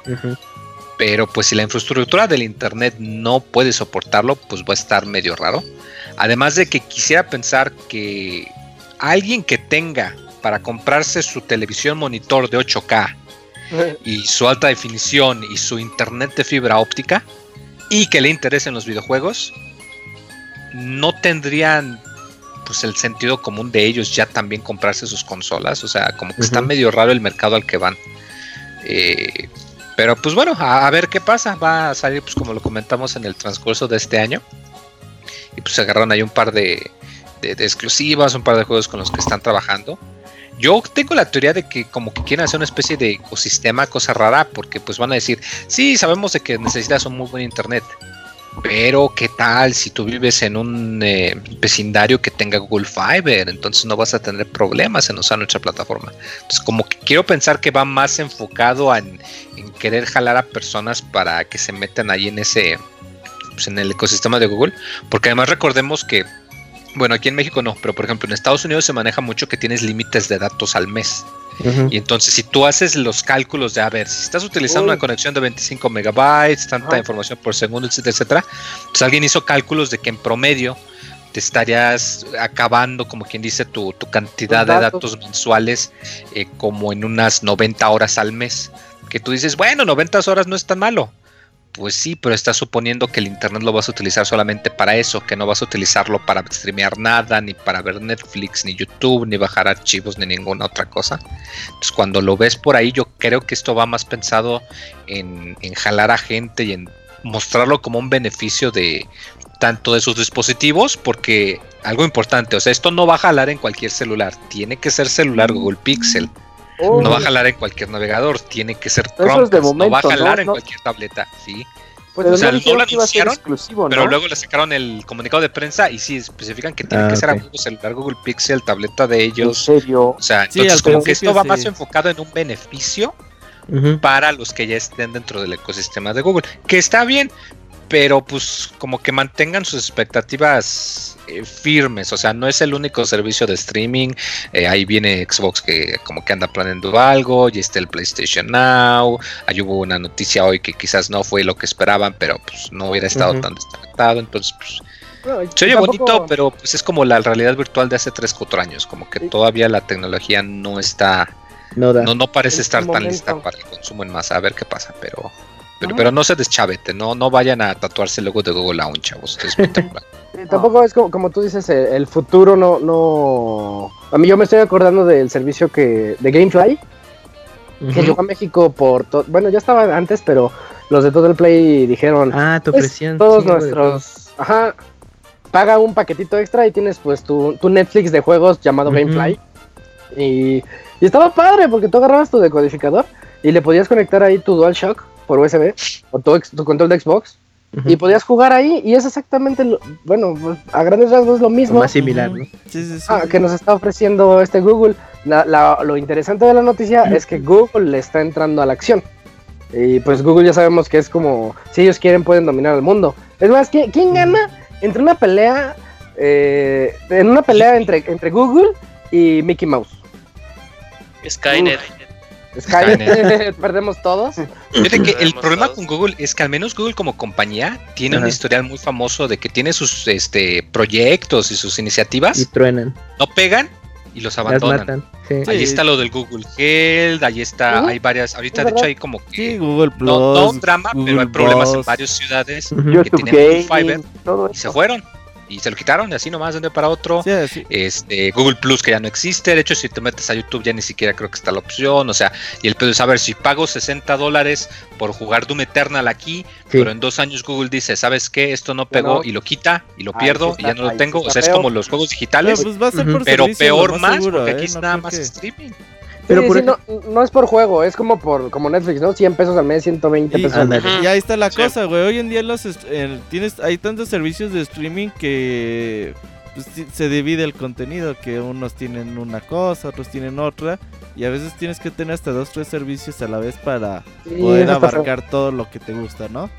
Y aquí pues está pasando exactamente lo mismo. Está el, yo creo que la mejor idea sigue siendo el Game Pass de Microsoft.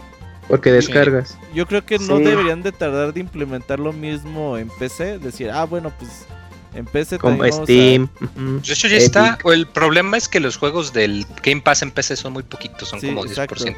Pero ya que... está. Y, sí, o sea, es la de, mejor de hecho, opción. de hecho, fíjate que lo que lo que a mí me parece más interesante es el, es el concepto en el que lo van a estar vendiendo y que se me hace algo demasiado eh, ingenioso y que a la vez da miedo. Eh, que van a utilizar a a YouTube como el caballo sí, de Troya, o sea, porque van a estar así, vas a estar viendo a tu, a tu, a tu streamer favorito Ajá. y así de lana te va a salir pues, un comercial o un banner de, ah, te, quisieras tú jugar este juego que está jugando este güey y al momento que le das clic te lleva al navegador, te lleva y, y, vas a estar jugando todo ese juego. Entonces eso se me hace demasiado, demasiado Sí, eso una, va a llegar una a idea muy, muy cabrona, una idea Julio, muy, muy, muy cabrona. Y como bien dijo Moy, o sea, a nosotros, nosotros, estoy 100% seguro que nosotros no somos, este, o sea, ya hablo de nosotros de, del podcast y tal vez de los que la, la, gente nos escucha, nosotros no somos como que el target de eso, pero pero ¿qué nos, ¿qué nos hace pensar que los millones de vistas que generan estas personas así a día o por, o por video, obviamente hay, hay personas que les traba un chingo, o sea, les traga uh -huh. un chingo y les encanta ver a la gente jugar, aunque no tengan uh -huh. la consola.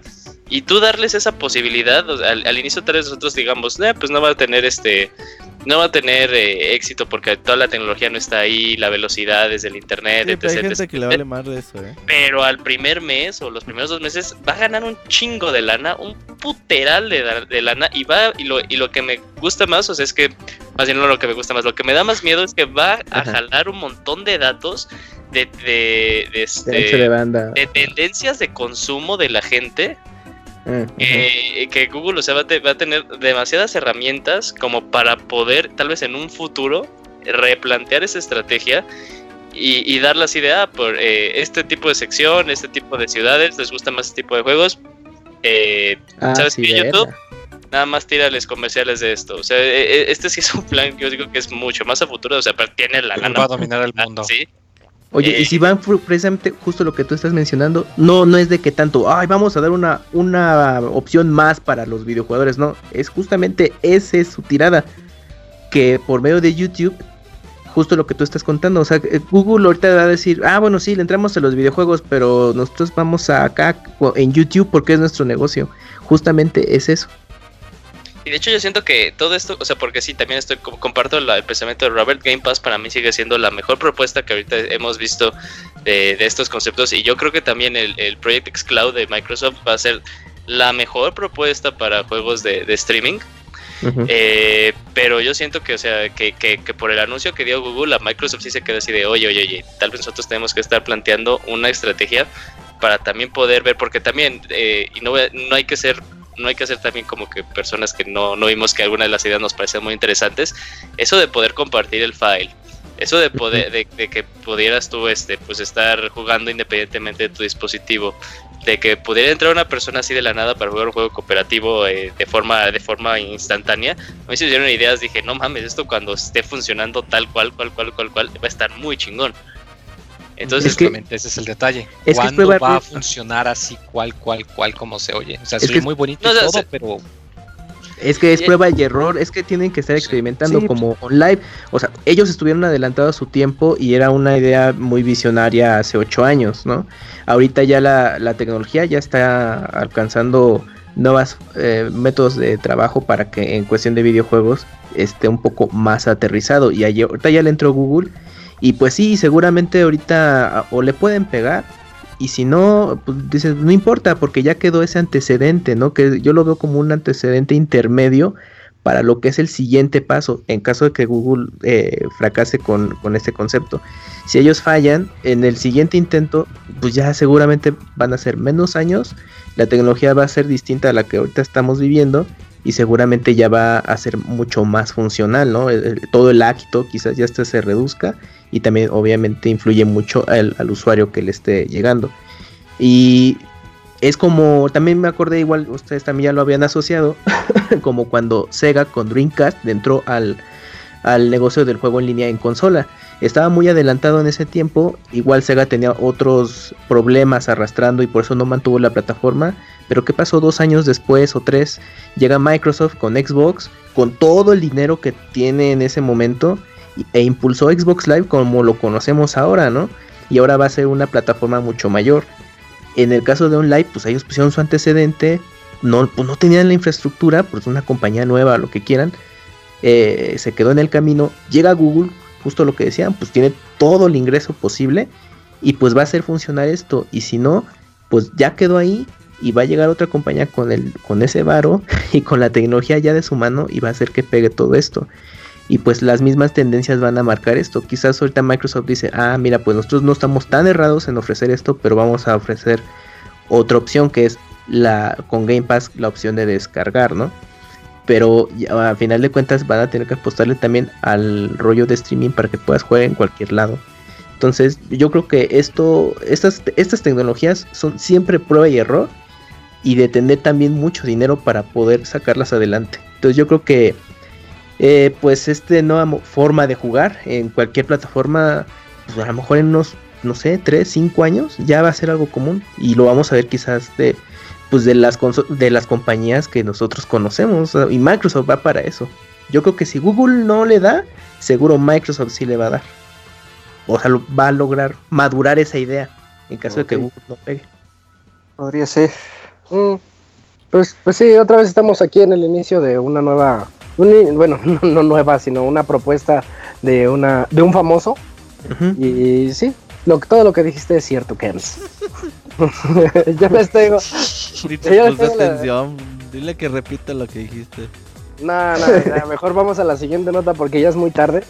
Eh, Oddworld, Oddworld, ese juego que tanto me gusta a mí y que les, les, digo que lo jueguen y que está muy padre, pues ya se viene el próximo juego, ya desde hace unos meses vienen haciendo teasers de lo que va a ser Oddworld Soulstorm. Y pues mostraron un tráiler, un tráiler que ha sido del agrado de mucha gente. Eh, nos muestra pues una persecución en tren donde van los los, los Mudokons, ya, ni me acuerdo cómo se llaman, creo que sí se llaman Mudokons, que y están siendo perseguidos pues por los los los guardias de seguridad tradicionales de estos juegos que son una especie de Mm, es que todos son monstruos, todos son así como que tienen como tentáculos, en, como si fueran cutulus, como si fueran una especie de cutulus, pero con piernas metálicas y, también con un helicópterito así en la espalda. Pues ahí vienen siendo perseguidos por ellos y echándole más y más leña al, a la caldera para que el tren vaya a más velocidad. Realmente no se ve mucho, no sabemos todavía cómo vaya a ser el juego porque no hemos visto videos de lo que va a ser el gameplay, pero aún así lo tisean mucho, llama mucho la atención. Hace dos años creo fue que salió el New and Tasty, New and Tasty que era un reboot de la serie, mostrándonos lo que sería el primer juego pero con gráficos pues muy modernos y una, una historia un poquito ahí modificada. Sigue siendo lo mismo, la misma historia, pero ahí modificada. Eh, yo les recomiendo si quieren entrar al mundo de Oddworld, pues entren a New and Tasty, está muy padre. Y yo creo que Soulstorm va a seguir esa evolución natural del, del título. Son juegos que siempre tienen un mensaje de mm, pro vida, un mensaje de cuida al mundo, eh, no sé, es que viva la diversidad, esas cosas son las que con las que se mete Oddworld más que nada para tolerancia y todo eso. Eh, entonces, pues, son juegos bonitos, no, no tengo más que decir al respecto, porque pues el trailer nada más presumió eso. Llamó la atención de la gente y en el particular de Unity, porque hasta ellos mismos lo, lo tuitearon, porque está haciendo uso de las herramientas más modernas del motor gráfico y pues lo presume, ¿no? De que se ve muy bonito pero pues sin gameplay no hay más de qué platicarnos. Pues eh, sí. esa es la, bronca. Eh, Julio, también nos avisaron que ahí viene nuevo Sonic y que no es el de la película. Es, es correcto, Isaac. pues eh, durante el evento del SX SW 2019, en el panel donde la gente pensaba que chance íbamos a poder ver el primer tráiler de la película de Sonic, el erizo, eh, que no se enseñó nada, pero así estuvieron hablando mucho del juego de Sonic Racing, que, ya está próximo a salir en mayo. Eh, le preguntaron al señor Takahashi Izuka que qué pedo con Sonic, que qué planes tenían. Y así dio, dio, dio un bombazo, más como si no supiéramos que un, nuevo juego de Sonic va a salir. Y dijo, el nuevo juego de Sonic eh, está en camino, está en desarrollo y hasta ahí se quedó la noticia. No sabemos nada, si vamos a saber algo del juego de 2019. En E3, eh, ¿no? seguro. Eh, en E3, quién sabe, no, no sé, fíjate que no, no sé. Es que luego, bueno, es que también uno no sabe con Sega. Luego ya hay como tres veces que hacen lo mismo. Conferencia en este evento y en E3 muestran. No, pero es que a lo que yo voy es que, o sea, sí, no, no dudaría que viéramos algo en, en E3 pero también siento que después de del fiasco que fue Sonic Forces, eh, yo, yo quiero creer más bien. ¿Y cómo se llama el anterior? ¿El World? ¿El de Wii? ¿Wii U? El, de Wii U, eh, Sonic, eh, Lost World. Ese estaba padre, güey. Ese estaba padre, estaba ok. Eh, bueno, quiero, quiero creer que como que dijeron, vamos a ponernos un stop, hay que reconsiderar luego lo que hacemos con el personaje. Veamos cómo le va a Sonic Racing, que pinta ser un juego bueno. Eh, pero eh, es alguna salida de Sonic va a ser inevitable. Esperemos que, que sigamos con ese ya ciclo de que es juego malo, juego malo, juego malo, juego malo, juego bueno. Y ya, ya nos debería de tocar un juego bueno de Sonic de nuevo. Ah, no, pero que salió Sonic... Sonic Manía, ¿verdad? ya salió Sonic Manía. Eh, sí, ya toca feo. Pero no fue por Sega No, porque salió Forces después de Manía. Forces fue el malo. Si tocas, pues no. Ah, que hagan remake de Colors. Sí. Si, aquí, si, si, la tendencia de Sonic fuera uno, uno malo por uno bueno, pues estaría chingón, ¿no? O sea, sería sería sustentable para nosotros los fans de Sonic, pero no, es uno malo como por cinco, digo, es, uno bueno como por cinco o cuatro malos. esa es la bronca. sí, esa es la bronca, o sea, todavía nos faltan como otros tres, entonces, entonces pensemos, esperemos que no se vuelva a repetir la historia y que pues lo que sea que tengan que enseñar eh, nos vuelva eh, le den un aire fresco y solo esperemos, por favor, esperemos que no sea un juego en la película. Que fíjate que no es que sienta yo que la película va a ser más hora, porque a mi muy, a muy, sincera opinión, eh, el diseño, si es ese diseño, a mí no me disgusta, la verdad. Se ve. A mí tampoco. Se ve ok, no, no se ve nada malo. Eh, pero no me gustaría un juego de películas porque ya sabemos luego en qué termina. Yo vi que es Street Fighter de movie que lo hagan así, güey, de Sonic. No. Sí, sí, sí. Estaría bien chingón, güey. Sí. No. que los escenarios de atrás fueran pre-renderizados de, de locaciones reales, ¿no? Sí, sí, sí, estaría chingón. Y el, de, el, y el, y el monito ahí de la película. Ajá. La botarga, el furro. Y el, y el Chris Pratt ahí al lado. Ay, no. Toma dos, y está chida la película. Con el cambio nah, la película. Uh. Capaz sí, que es tan mala que nos gusta. Le quitaron, le quitaron, las piernas a Sonic, ¿verdad? Las, los músculos de las piernas que, que a tanta gente confundió. No, lo que a mí me dio risa es que, o sea, si, si es ese diseño, los guantes no son guantes. Y, y es, y es, es bello. ¿no, Rafael? Pero pues ellos también están feos.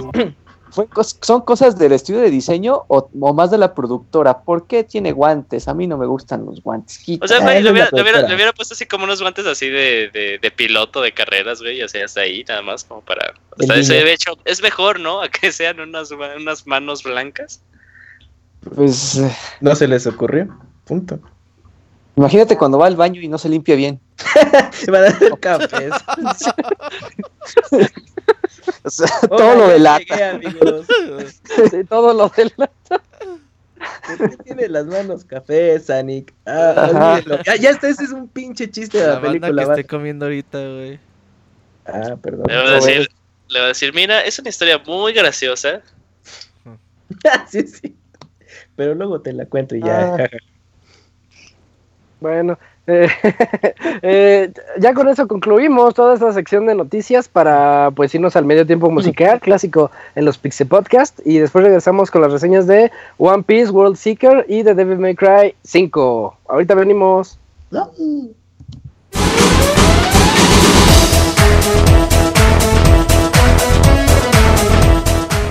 Escuchen el Pixel Podcast todos los lunes en punto de las 9 de la noche en pixelania.com.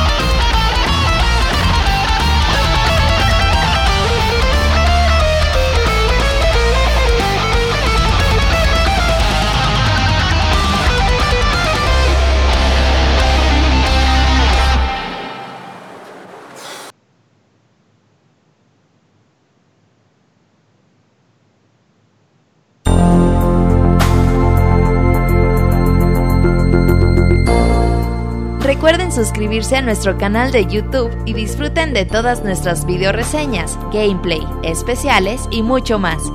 youtube.com diagonal pixelania oficial.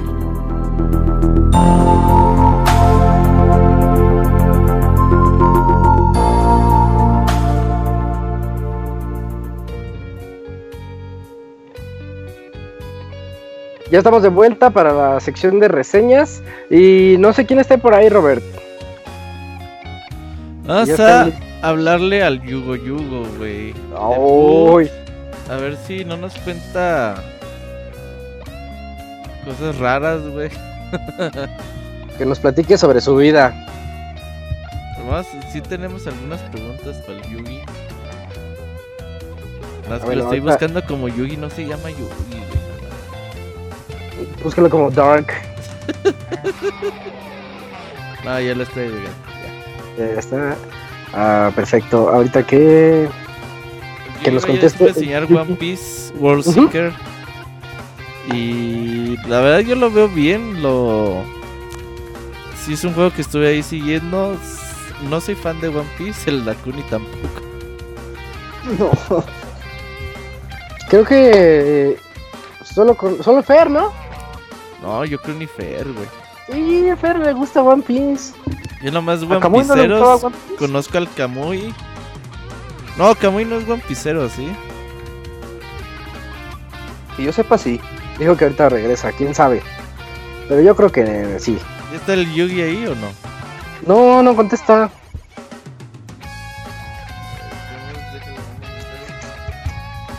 Bueno, ahí en lo que contactamos al Yugi. Es que es que Skype se actualizó hoy, Robert, y sí está medio latoso. El mío no se puede actualizar, yo estoy en la web. Ya está el Yugi ya. ¿Quién sabe qué pasó? Hola Yugi, buenas noches. ¿No, nos escuchas, Yugi? ¿Estás ahí? No, no me aparece conectado. Julio se fue también, güey. Ya, ya sabes, ya sabes que dan las diez y media. déjale hablar a la chavita, güey. Habla chavita para que nos platique de Devil May Cry. Sí, siempre está Skype se actualizó y si no tienen las mismas versiones. Ya está el ¿Ya me escuchan? Soy bien loco. Hola Yugi, buenas noches. ¿Cómo te Hola, buenas noches. ¿Qué bien. Onda, Yugo? ¿Cómo andas? ¿Qué onda? Bien. ¿Qué se siente debutar? Ay, pues voy a meter la pata como siempre. Chavita, ponte mute, ahorita te hablamos. Es bueno, con una nave espacial, güey, Sí, sí, eh, pues, pues cuéntanos, Yugi, ¿qué, onda? ¿Tú jugaste One Piece World Seeker? Así es, efectivamente. ¿Qué tal, está? Pues bueno, eh, pues para entrar en un poco en lo que es el contexto del juego, pues el juego, pues más o menos, este, trata de, este, ¿cómo dice? Eh, que van a explorar una isla, pues, este, no canon, este, de la historia original, en donde pues este mm, van eh, los, ahora sí, la tripulación de Luffy se van a meter este a tratar de ayudar a los, vaya, ahora sí, a los isleños que viven ahí en un problema político, básicamente. El juego es este de mundo abierto con con pocos elementos de acción y de aventura y RPG. Algo así como Estados Unidos con Venezuela. Algo así. Más o menos, va. Este, y pues entonces, este, aquí es, este, pues, eh, básicamente de eso es lo que trata la historia. Ahora, en cuanto lo que viene siendo el juego, pues sí quedan ahí unas cositas que no me gustaron del todo del juego. Este, por bueno, este, bueno, para empezar, obviamente cuando te introducen este al juego, pues sí es de mundo abierto, pero pronto vas a notar que pues no tienes tanta libertad, este, pues digamos en donde a donde tú te quieras mover. ¿Por, ¿Por, qué? Porque este, va a haber en algunas zonas donde tú puedes escalar pues simplemente haciendo que pues Luffy este, se estire hasta el punto donde te dice el juego. Pero va a haber en algunas zonas como por ejemplo que pues es ahí donde no encaja, que tú dices, o sea, me puedo trepar a la punta de un árbol, pero no puedo treparme tan fácilmente a una piedra. y después, entonces es ahí donde tú dices, eh, o sea, ¿qué onda? Y pues este, el mundo abierto pues eh, en sí no hay mucho que explorar porque el único motivo para el que tú quisieras explorar este mundo abierto es para recolectar algunos materiales, porque este, este juego, pues al tener un poquito de elementos de RPG, te, este, estás un poquito obligado a recoger algunos materiales para crear algunos objetos que te ayudan en, el, en lo que viene siendo en, el, en la aventura. Muy bien. Este, pero también te puedes encontrar en este, o sea, ahora, ahora sí te puedes encontrar, podría decirse que ciertos puntos donde hay enemigos, en este caso llamémoslo los, los marines. Este, aquí pues este, es aquí donde entra lo, lo de la acción, puesto que este, tú vas a tener que enfrentarte pues a cada ratito a estos enemigos y es muy recom bueno yo en mi caso lo recomiendo particularmente porque porque al momento de tú ir derrotando enemigos te van a dar puntos de habilidad con los que tú puedes este, ir desbloqueando más técnicas de combate para que puedas este, enfrentarte ahora sí a oleadas de enemigos mucho más grandes o a jefes mucho más este, potentes. El único detallito que pues podría decirse que en estas peleas es este que pues lamentablemente no está bien pulido porque este sistema de combate, ¿por qué? Porque desafortunadamente este con solo basta con un botón para que hagas todos los golpes. No hay más este diversidad de eh, en el juego. Y pues este este también hay un problema con la cámara. La, la cámara no tiene un sistema de lock on al momento de pelear. Tú la tienes que andar moviendo y eso pues se puede volver a veces un poquito molesto porque pues puedes de perder de vista al enemigo y pues este te puede este ya sea pegar por, por cualquier lado, vaya. Oye, y de las cosas buenas que tiene el juego que tiene. Eh, tengo que decir, este, lo, el, tanto el mundo abierto como los gráficos están muy bien hechos, o sea, eso sí, no hay ningún reclamo, este, solo van a notar alguna pequeña diferencia entre los gráficos de los personajes y el mundo. ¿Por qué? Pues porque intentaron como que hacer a la isla un tanto realista. Pero este, pero los personajes como que les dieron este, podría decirse unos gráficos de, shell shading y pues no es mucha la diferencia, pero sí vas a notar en algunos algunas escenas como la, la pequeña diferencia gráfica, pero no afecta realmente el gameplay. Este también puedo, también, también puedo decir a favor que la historia del juego está supervisada por el mismo creador de las de la serie, Chiro Oda.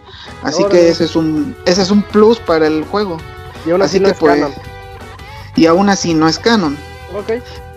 Pero aún así está muy bien que que lo haya supervisado el mismo la historia porque realmente se siente como si fuera un OVA de la del anime.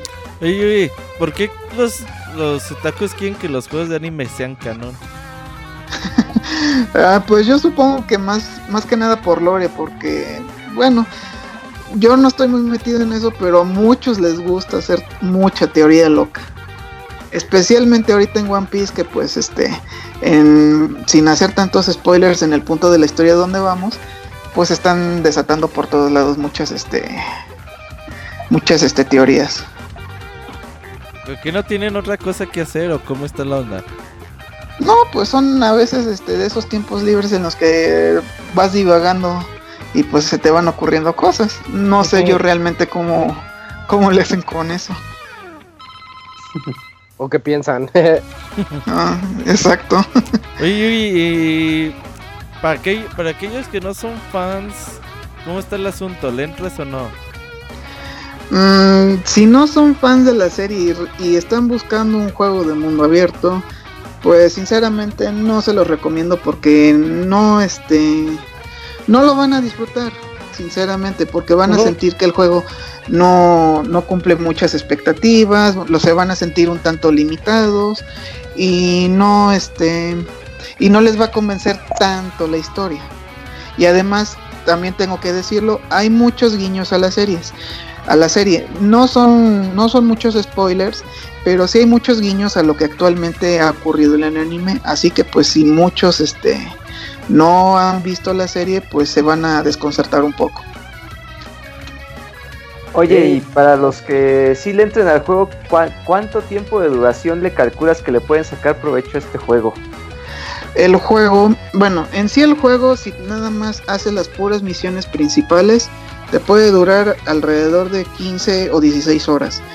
Ahora, que si este, eres un poquito más dedicado y realmente quieres, quieres descubrir todo lo que tiene que ofrecer el juego, hay unas misiones secundarias y esas misiones secundarias te pueden dar de, de 30 a 40 horas más. Entonces es bastante tiempo. Así como, Me lo, como me lo platicas, Yugi, me suena como un Nino Kuni, pero más light. Mm, básicamente sí. ¿Más o menos? Sí, mm. más o menos. Nada más que aquí, pues obviamente, te digo, hacer un mundo abierto, pues sí es este. Sí es un poquito frustrante porque, pues, si unos están acostumbrados a un tipo de juego en el que vaya, puedes entrar a algunos edificios, puedes este, moverte libremente sin casi ninguna limitante, pues aquí sí vas a tener bastantes limitantes, puesto que, o sea, tuvieron buenas ideas, pero no supieron ejecutarlas este, muy bien dentro del juego. Oh, qué mala onda. Sí, pero realmente tenía mucho potencial y como yo digo, este, si eres fan de One Piece y realmente no buscas un juego tan, tan pretencioso, adelante, yo creo que lo vas a disfrutar y, creo que también vas a disfrutar la historia, pues porque, como dije, el plus que tiene este juego es que la historia está supervisada por el mismo Ichiro Oda. Sí, eso es lo que va a llamar la atención, pero como tú lo dices, de los mismos fans. De lo, ajá, exactamente, de los mismos fans. Yo que no sé nada de One Piece, digo, ah, pues qué bueno que la hizo. Bien por él. X. ¿Algo más, Yugi, que nos quieras agregar del juego?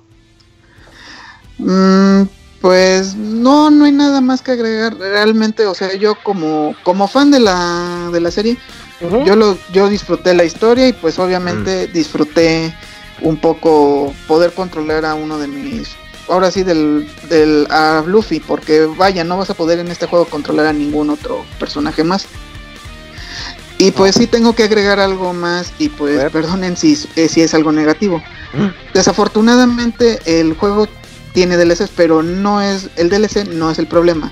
El detalle es que llegaron aquí algunos DLCs eh, a, América censurados. No. ¿Cómo crees? ¿Qué, qué, le censuraron o qué? Nami está eh, este, pues, este, hay, hay, una, hay una misión secundaria en donde ustedes pueden ver a tres chicas en traje de baño. Vaya, o sea, vaya, es fanservice. Ahí. No, sí, claro. prohibido. Está bien. Eh, pero pues lamentablemente bloquearon ese contenido aquí en América. Mm. Ay, que no lo puedes comprar o, en el, o dentro del juego tiene otro tipo de vestimenta. Eh, no, dentro, dentro del juego ya tienen una vestimenta predeterminada. Si tú quieres ver a, pues ahora sí, a esas tres chicas en traje de baño, tienes que descargarte esos DLCs. Pero desafortunadamente, como dije aquí en América, pues no se puede. Si quieren ah. disfrutar ese contenido, tendrían que hacer, tendrían que comprar el juego de, manera digital, ya sea este japonés o europeo, pero teniendo en cuenta que tienen, tienen que hacer tienen que hacer una cuenta de PlayStation, ya sea japonesa o europea. Solo esa es la única manera de poder ver, de, poder jugar este contenido. Ahora, si para muchos no se les hace tan relevante esas misiones, pues pueden ver el, sinceramente, el, ese tipo de misiones en internet, ya están disponibles. No, eso sí es muy para Ivanovich. ¿no? YouTubazo, YouTubazo. YouTubazo, exacto. es de esos YouTubazos de 3, 4 minutos. Ajá. Ah, sí va, ya next. Ajá. Ah, ya me ahorré ahí los dólares para el DLC. No, Yugi, por personas como tú quiebran las compañías de videojuegos. Oh. Pero pues eres fan de One Piece. Ah, sí, yo voy a seguir siendo fan de One Piece y como dije, disfruté mucho la historia, pero pues si nos vamos aún al contexto de como videojugador, pues sí va a ser un poco sí va a ser un poco decepcionante. ¿Tú piensas que pudiste haberlo disfrutado más jugando con Jinzo a tu lado? Ah, caray. que Jinzo es otro fan acérrimo de One Piece. Ajá, o sea, hay los dos fans de One Piece. Eh, pues, pues yo creo que. Pues yo creo que sí, porque pues Jinzo pudimos sin camisa, como hace sus videos. no, ¿qué pasó? ¿Qué pasó? Vamos ahí. es que dicen que así hace todo. ah, caray. Ahí en, internet, en su Twitter hay un video del, del Jinzo. Ajá, el Jinzo aquí es. No sé qué. Cuando subes tu video a Twitter, ¿cómo se llama? Es... y quieres ser este, de esos activistas. Ándale. Ajá. pero. Ajá, y el pinche Paco. Ponte una camisa, Jinzo. es lo que todos pensamos al ver ese video. Le ponían más atención a eso al Jinzo que su problema. Te tomar en serio, sí. Si no traes camisa, exacto. Y el Jinzo, es que hacía calor, amigos. Entonces la pregunta es, ¿lo disfrutarías más con Jinzo sin camisa o, o cómo está la onda? Mejor dicho, sí lo disfrutaría con Jinzo, pero que se ponga una camisa, por favor. Ya, eso es bueno, para jugarlo con amigos, y se quite los pantalones. con camisa sin pantalones. Ah, ah caray. Van iguales, dice. Pues ya estás, Yogi. qué, bueno que qué bueno que hiciste tu debut aquí en el Pixel Podcast número 373. Oye, Yogi, eh, preguntan en el chat que dónde está Mara. Ah, caray, no, eso no lo sé. Aquí están preguntando. No lo sé, tal vez la raptó Bonser y se la llevó al mundo 8. Ah, fíjate que hay, la referencia, ¿eh? pero... Pero, eso suena como una pista que hay que elaborar y vamos a saber dónde está enterrada. Bueno, mejor ya no digas más, Yogi, porque te incriminas. Oye, pues gracias por venir a ver si te van a tocar todos los juegos otakus. Ah, de acuerdo. Pero no, nos cuentes nomás lo malo, cuéntanos también lo bueno. sí, de acuerdo. ¿Cuál es el siguiente juego? Mono chino. Todavía le falta, ¿no? Sí. Le falta. Sí, todavía falta. Pero, pero gracias, Yugi. Vamos a pensar en tu novatada, porque ya tenemos tres, tres novatadas que dar y todavía no sabemos qué vamos a hacerles. Ah, caray. Novatada para Pixel. Para el, por el Jinzo. Bueno, este, de todos modos, eh, si ahí está Sambro, le mando saludos porque me lo, me lo pidió. Es ¿eh? Ay, güey. Ahí están los saludos de Sambra por parte de Yugi. Sí, todo el mundo le manda saludos a usted. Sale Yugi, pues muchas gracias. Nos vemos aquí en pues en próximos podcasts, ¿no? Cuando nos traigas otra vez. De acuerdo, sale. Muchas gracias. Gracias, Diego. Sale. Bye, Fíjate que sí es perturbador eso de Ginzo sin camisa, ¿eh? sí, eso sí asusta a cualquiera. El Ginzo y sus ocurrencias. Chavita. Acábate tu comida o te va a llegar Ginzo. como la Yuwoki. Chavita, sal de tu nave espacial. El. Ya aquí estoy, ya aquí estoy. La Yuwoki. Chavita, son 10.41. Hola, toca yo. Hola, hola. Máximo, máximo. Las 11, ¿eh? Las 11. Y no nos cuentes de Devil May Cry 1, 2, 3, 4, de En Play 2. Ah. Más de que poner a texto, Y ya me andaba diciendo, sí, sí, Julio, que spoileaste en la reseña escrita, ¿eh? No, nada, nada que ver. Ah, me dijo. Puro toque. Yo no lo he jugado. No, no, no. Nada, precisamente por eso no hablé del, de la historia. Con... Y toma dos. Ah, ¿Mande? ¿Toma dos? la comentas. Ahí va. Bueno, pues el Diablito Chillón número 5. Me gusta, me gusta el nombre en español. Ajá, Diablito Chilleta. Pues tuvieron que haber pasado cinco números, eh, hacer un montón de secuelas y un remake que no le gustó a muchos, para que la gente de Capcom detrás de, de la serie de, eh, Devil May Cry hiciera cosas así muy, muy chingonas. Si recordamos el primer Devil May Cry que por ahí eh, en un inicio fuera iba a ser secuela de, Resident Evil que gracias a Odin no fue y fue independiente y de, ahí nació Dante y compañía. Pero desde ahí la serie como que fue decayendo. Eh, los desarrolladores querían agregarle a huevos este secuaces y querían meter a un personaje que no era el protagonista jugable y eso a muchos eh, les cagó el palo. Algo así como pasó en Metal Gear que queríamos jugar con Snake y nos ponían a jugar con otros pinches jositos y pues como que en un principio pues, no cuadró mucho, ¿no? Y en Devil May Cry los güeyes estaban tercos en ponerte desde el 2 a una pinche secuaz y no era tan mala, pero pues tampoco no era lo que nos había presentado el Devil May Cry 1. Ajá. En el 2, en el 3 y en el 4 igual, y luego salió el pinche Nero y pues también como que no alcanzó ah, a, cuajar a muchos ese güey, o sea, sí tenía un gameplay diferente, agregaba algunas cosas como la manita esta, la mano peluda que se le estiraba largote y jalaba todo. Entonces como que sí cambiaba un poco del, gameplay de, de Dante, pero pues a muchos no les gustó, ¿no?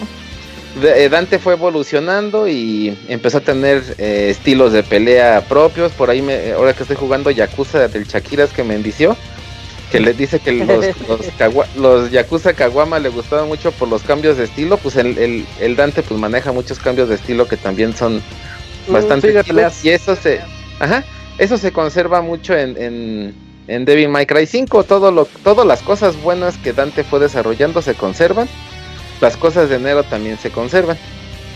La historia, pues no es bueno entrar en muchos detalles, por lo mismo que comentábamos hace rato, es muy spoilereable.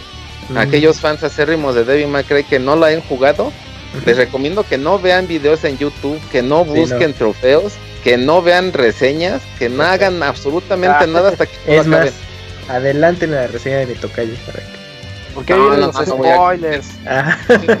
De, la historia no voy a decir nada más que lo de siempre, ¿no? Llega un nuevo demonio a la Tierra que amenaza a todos y pues es deber de Dante y compañía irle a hacer allá este pues pelea, ¿no? Y salvar al mundo de una catástrofe infernal.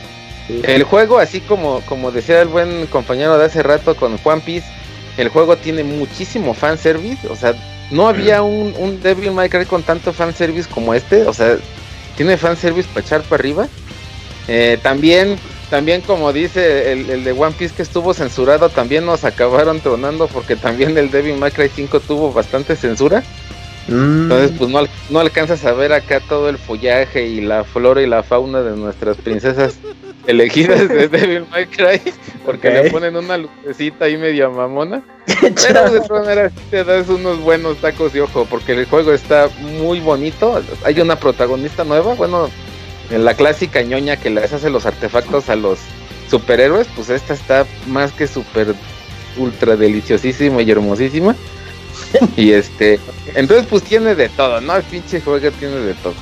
Eh, tiene un añadido nuevo que no solamente es pretexto para la historia, sino que también es pretexto para agregar un gameplay adicional. O tenemos a un tercer eh, jugador eh, dentro de la historia que es Vi. Es un pinche güey ñoño, todo pinche teto de bilucho que el güey anda con su bastoncito. Un emo. un emo. Parece como pinche hijo de este cabrón que comía de, de, Ozzy Osbourne, es como el Ozzy Osbourne con SIDA, güey. Como hijo de Ozzy Osbourne con SIDA. Entonces tú lo ves y dices, puta, no, ya valió madre otra vez, no, o sea, vuelve a regresar el pinche teto del Nero. Vale, y ahora tener que aguantar a este pinche Ozzy Osbourne Jr. dices, no, vale, no, cabrón, pero yo creo que el añadido de ese güey es lo más verga de Devil May Cry 5 en la parte de la historia que ya no se toca nada más y en el parte del gameplay, como está de lucho, pues el güey no se los agarra a, madrazos con su pinche bastoncito, sino que este güey hace invocaciones. Y las invocaciones que hacen ejemplifican o, o, similan exactamente el, el, combate de Niro y de Dante. O sea, es el, el poder de larga distancia, el poder de a corta distancia y las invocaciones, ¿no? Que básicamente Niro y Dante comparten eso. Dante nada más con un armamento mucho más cabrón, que aparte le añaden todavía más cosas en el Devil May Cry 5. Hay un arma por ahí bastante bien pinche locota, no mames, cuando la usas pues ya no quieres usar ninguna otra, ¿no? No voy a decir que es porque pudiera llegar a ser spoiler, pero el arma está bastante chingón. Entonces, el añadido del gameplay de V, aparte, o sea, tú en un principio criticas, ¿no? O sea, otro güey extra más aparte, pero en realidad el cambio entre los tres personajes se disfruta el juego muchísimo, muchísimo. Por eso yo creo que mm, de las críticas que pudo, pudo haber tenido el demo, los primeros videos y dijeron, no, pues va a ser la misma mierda de Demi Macre de antes. Y efectivamente sí es la misma mierda de todas las entregas anteriores. pero la mejor mierda, o sea, la mierda más bonita, o sea, como que retomaron, retomaron, sí, sí, sí, retomaron todo lo chingón de las entregas anteriores, las la metieron a la licuadora con harto fanservice y sexapil y quedó una cosa bien pinche hermosísima, ¿eh? O sea, es de los mejores juegos de hack and slash, disparos o lo que sea, porque aparte la historia está bonita, está bien contada y, el gameplay está muy chingón. Regresan a los escenarios así bizarros de, las primeras dos entregas, los mundos demoníacos. El arte del juego está muy cabrón, tanto en los personajes principales. Dante vuelve a ser el mismo pinche valemadrista ya medio ancianón, de barba, rockero. El rock otra vez regresa, el metal acá chingón. Pelea. Ajá, chaborruco, ándale. Y, los, los enemigos, el arte de los enemigos está muy cabrón, muy, muy cabrón el diseño de los enemigos. Es muy, es muy así película japonesa, así con personajes altaneros y rimbombantes y... No, no, está, es buenísimo, es, en general es muy bueno. Tiene tantos añadidos tan pulidos que tiene una parte que muchos no saben que tiene como apartado cooperativo en línea. Pero lo chingón es de que no te afecta que si hay alguien jugando, si no hay nadie jugando, al juego le vale 40 mil yardas de longaniza, diría el Tokayokun. Porque si, si hay alguien jugando la misma misión que tú, te va a aparecer. Te va a aparecer y, cuando, y si llegas al mismo punto y ese güey llegó al mismo punto y está peleando contra enemigos, pues se van a encontrar y van a compartir los estilos, vas a ver las calificaciones de, de, de tus compañeros en juego y ellos van a ver tus calificaciones y al final del capítulo la puedes calificar sí o no. La califiques o no, tampoco no te va a afectar absolutamente nada. No, no, no. Y cuando llegas ahí y si no hay nadie conectado jugando en la misma escenario, tampoco te va a aparecer nadie, tampoco pasa absolutamente nada. Pero si coincides en que otros dos güeyes estén jugando junto contigo, pues es un, es un añadido, pues chingón. O sea, no te pasa nada, no te va a hacer la vida más fácil, o sea, la dificultad va a ser exactamente la misma. Pero como plus extra, se me hizo algo chido, ¿no? O sea, se me hizo un toque que puede ser en línea, pero te afecta o no te afecta. O sea, eso ya es como la elección o lo que sea de cada uno y está, pues, está bastante perro. Eh, regresan todas las mismas cosas de los Devil May Cry que lo hicieron tan canónico que es la dificultad super mega infernal y los retos y todas esas madres, así como las calificaciones. Y pues básicamente yo creo que es un juego bastante completito en todos los sentidos. Eh, es divertido, eh, no es largo, pero tampoco no es muy corto, ahí dependiendo también de qué tanto quieras encontrar todos los las cosas ocultas y esas mamadorris. Aparte, pues también algo muy japonés es que dependiendo de tus calificaciones y las cosas que desbloquees, tú les vas sacando ropita a tus personajes y ya sabes tanta mamadores que sacan esos juegos. Así como también las armas y pues mejorarlos, ¿no? O sea, hay cosas que para mejorarlos yo creo que tienes que jugar el pinche juego como tres o cuatro veces para tener los orbs, los orbes necesarios para desbloquear tan solo una chingadera. Son cosas que se la maman mucho, hasta parece pinche free to play la chingadera, ¿no? Mm. Pero básicamente es, es lo mejor, o es por lo que muchos han amado la serie Devil May Cry y después de tantas entregas como que le dieron al clavo. Y por como las cosas van y tanto en la historia como en las ventas, pues lo más seguro es que vaya a haber un Devil May Cry 6, pero ya con, con esta temática nueva que se maneja en el 5, porque hacen como una reinvención. Hacen como para seguirle. Como Nether, como, ah, como Realm Rey en el, en el Mortal Kombat 9 que lo revivieron. Que lo revivieron de una forma muy chingona porque aparte como que le dan otro origen. Bueno, como que es un resumen de todo para sacudir todas las cosas que no salieron buenas y, y, empezar algo como nuevo. Y debe, este Devil May Cry 5 hace como algo similar. Sacude todo lo feo, se queda con lo bueno, lo licua y queda una cosa bastante bonita con las nuevas aventuras de Dante y compañía. Oye, Chavita, yo, yo tengo aquí la pregunta, mi pregunta así más, más personal sobre el juego, porque yo, yo no entiendo por qué le gusta tanto a la gente. Yo, yo no entiendo por qué te gustó tanto, por ejemplo, yo, yo lo jugué y... no, no, no, es que no solo él, el, el juego le fue excelente en todas las reseñas. En todas. Y yo digo, es un juego muy sólido, te da un montón de horas de contenido. La historia, pues no está mal.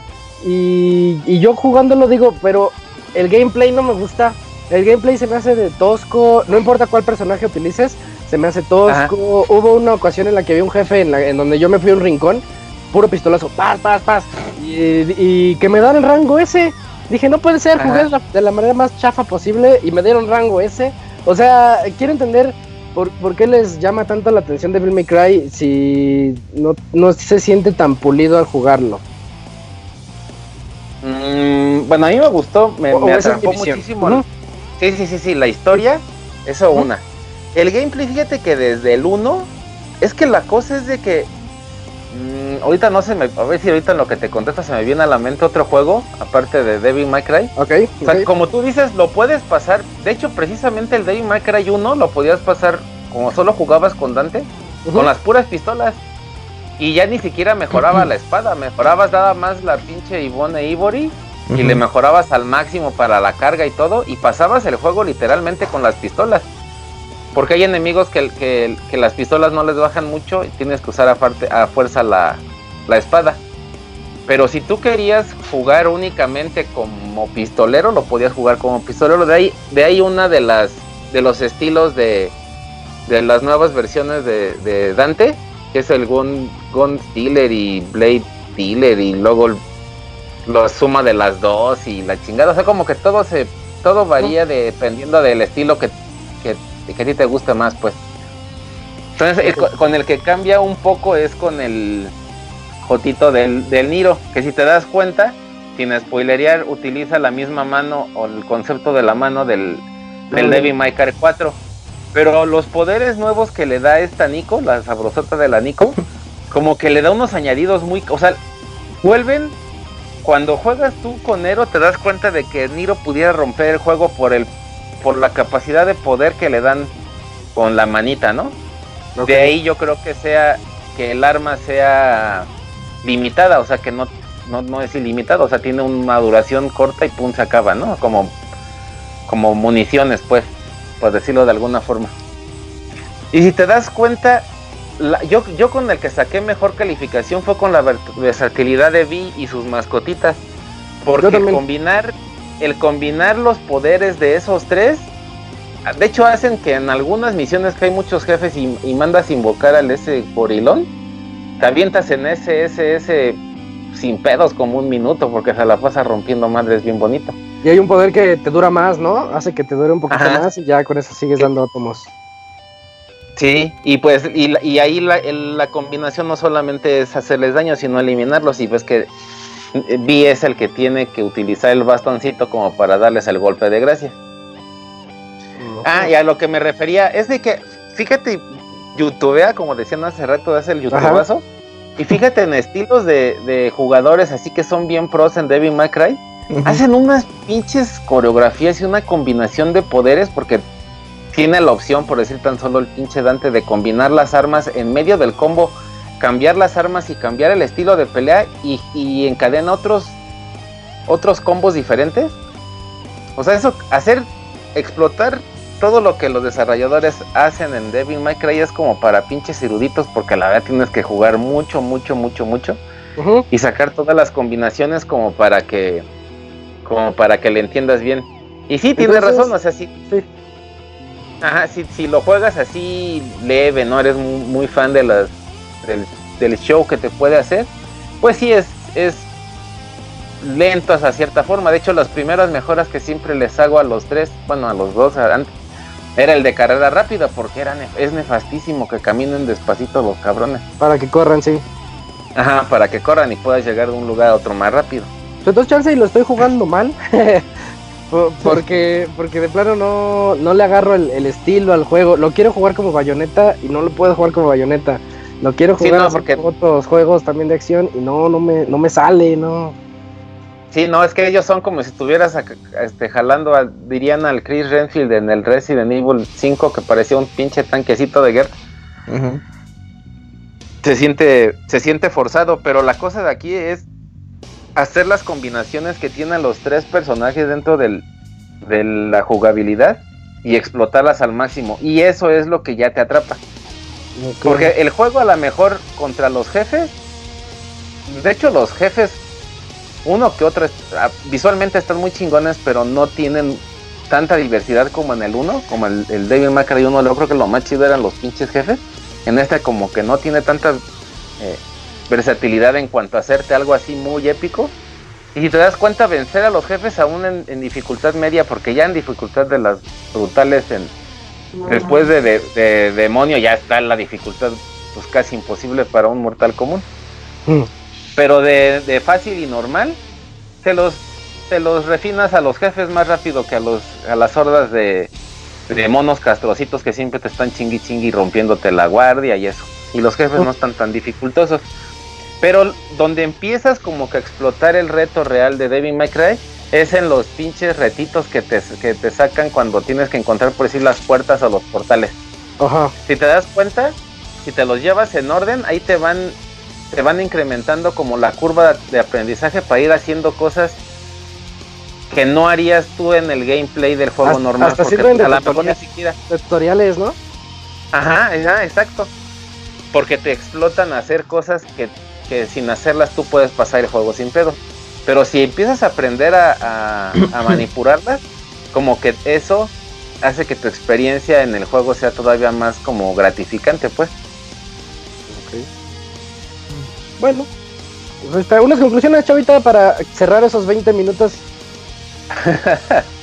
no, pues ya, a veces es un buen juego, es, eh, tiene una buena historia para los fans de la serie, excepto del remake pasado que a muchos no gustó, incluyéndome.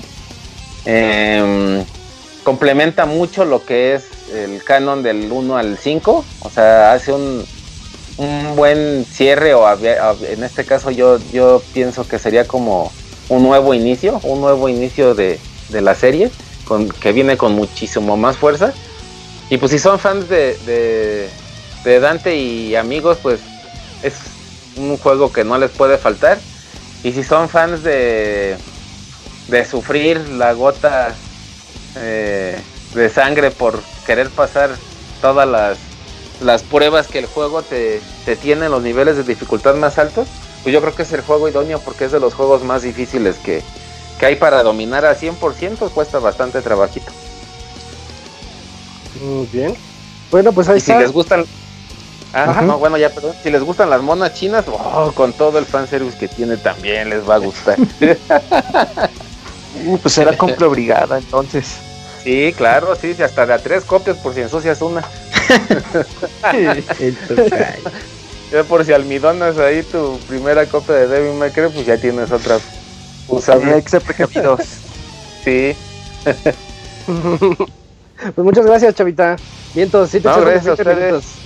Eh, iba a ser cortito. ya estás, Chavita. Gracias, Chavita. Te escuchamos en otro podcast. saludos. Eh, que pasen buena noche. Igual. Igualmente, bye. Bye. Ahí la tuvieron, la reseña de Devil May Cry 5. La, la, verdad sí es un buen juego, nada más que a mí no me llamó tanto la atención. sí, pero... te falta jugarlo bien, yo creo. Pues llevo 75% del juego y no... O sea, no, no sé. Ya ni lo O sea, hacer los combos pues como... Es que es puro triángulo. es puro, puro botonazo, triángulo, triángulo, triángulo y espérate, triángulo, triángulo, o sea, hay otros juegos que lo manejan así que sí me gustan, pero aquí no, no sé, no, no sé qué. Y estás amargado por la vida. Tal vez, ¿no? Tal vez. Eh, bueno, vámonos a, la sección de saludos de este podcast número 373. Manda saludos y comentarios a nuestro correo podcast.pixelania.com.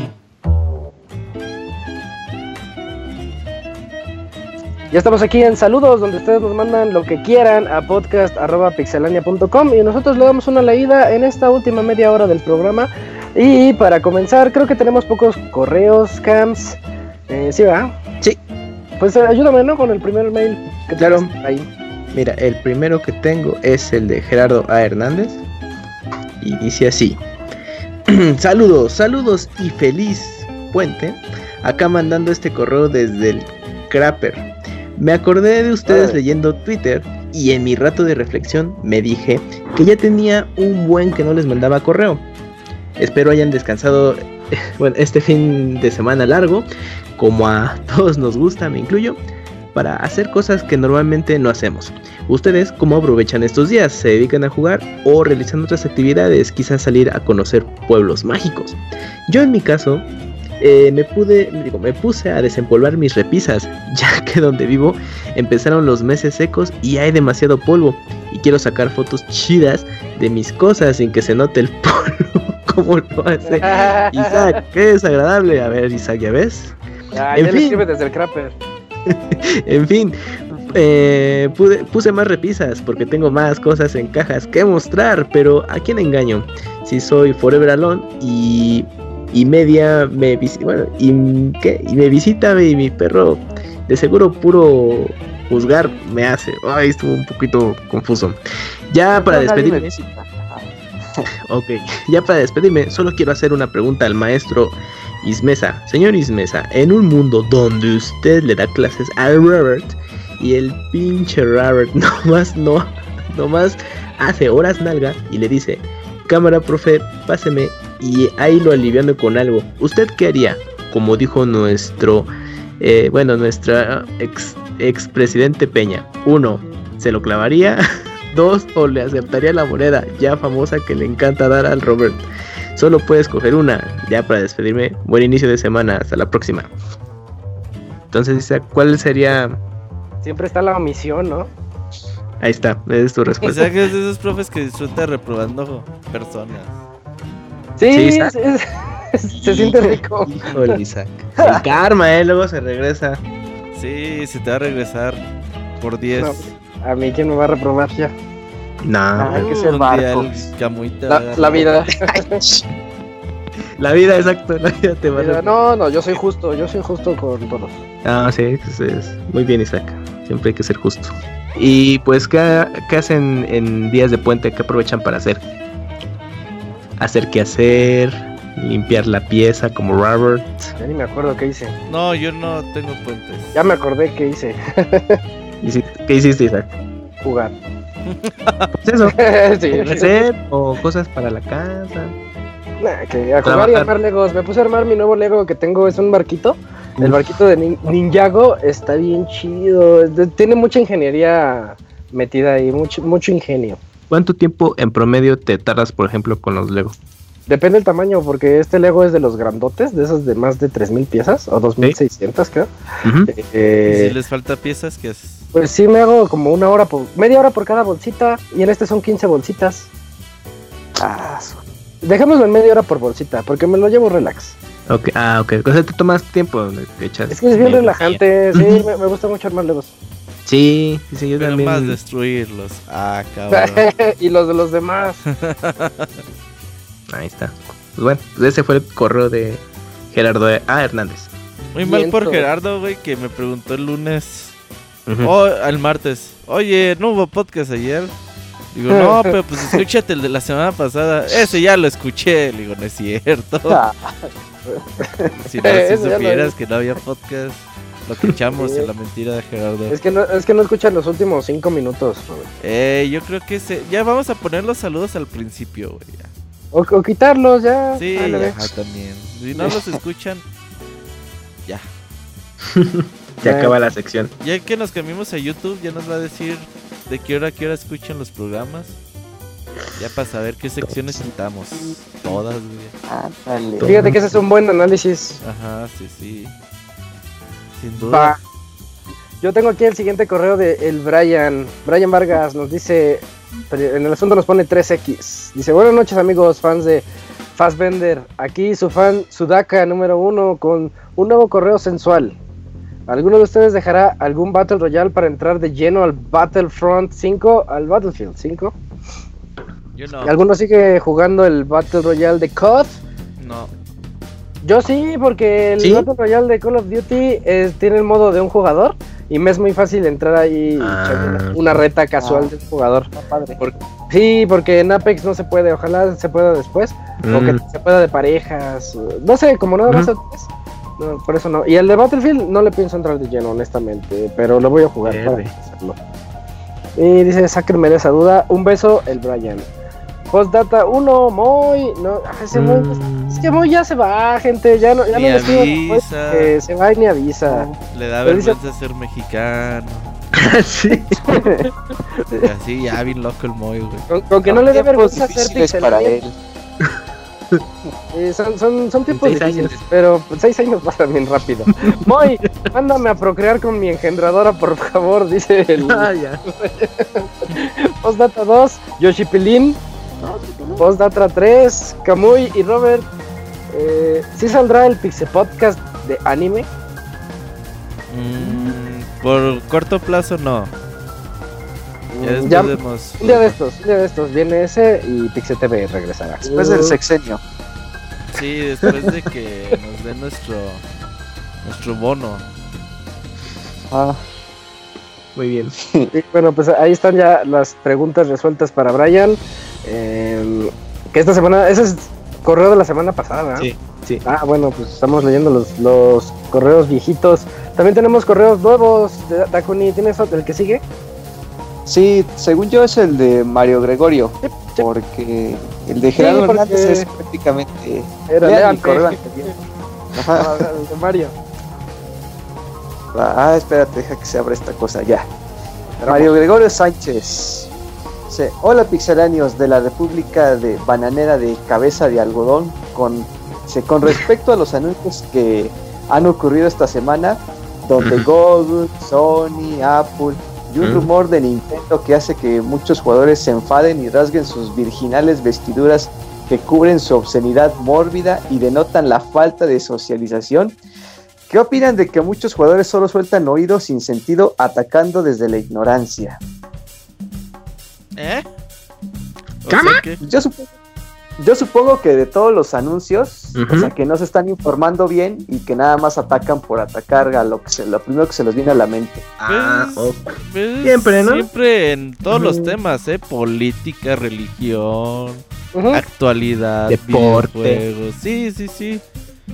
O sea, si te pones a leer el comentario de la gente y te afecta como tal, Ey. pues no, ¿eh? Yo- Yo me acuerdo de No me un robot. risa. Había un robot de Futurama que cada que alguien lo Fíjate. insultaba o algo, sacaba un cassette que decía respuesta ingeniosa.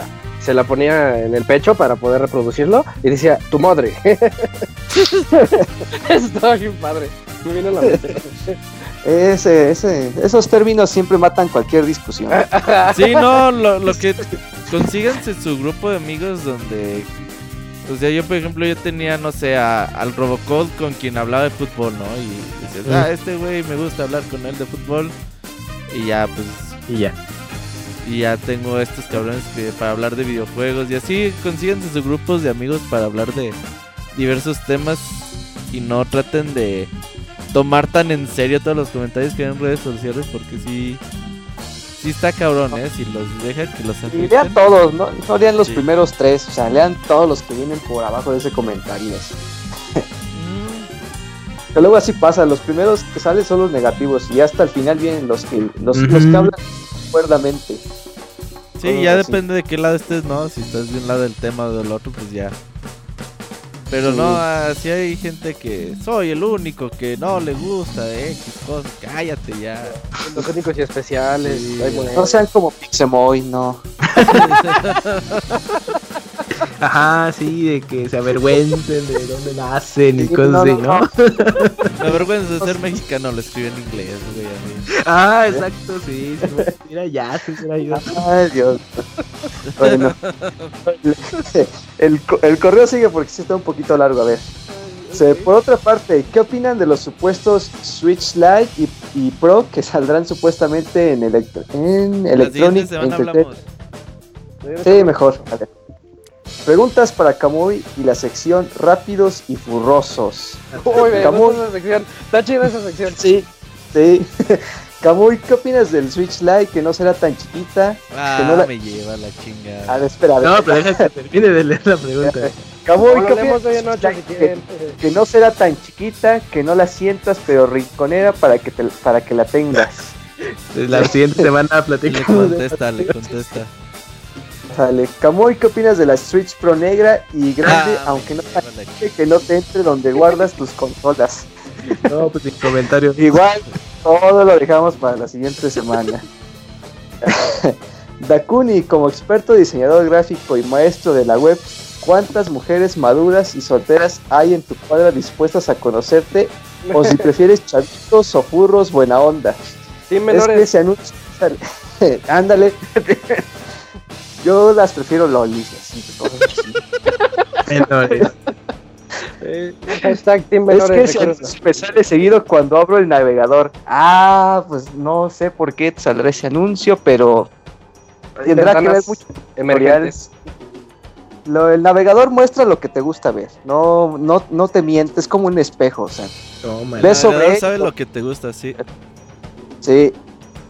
Es la, es esa persona, ese navegador te conoce mejor que tus amigos. Sopas. Ah, a, ver, a ver, sigue.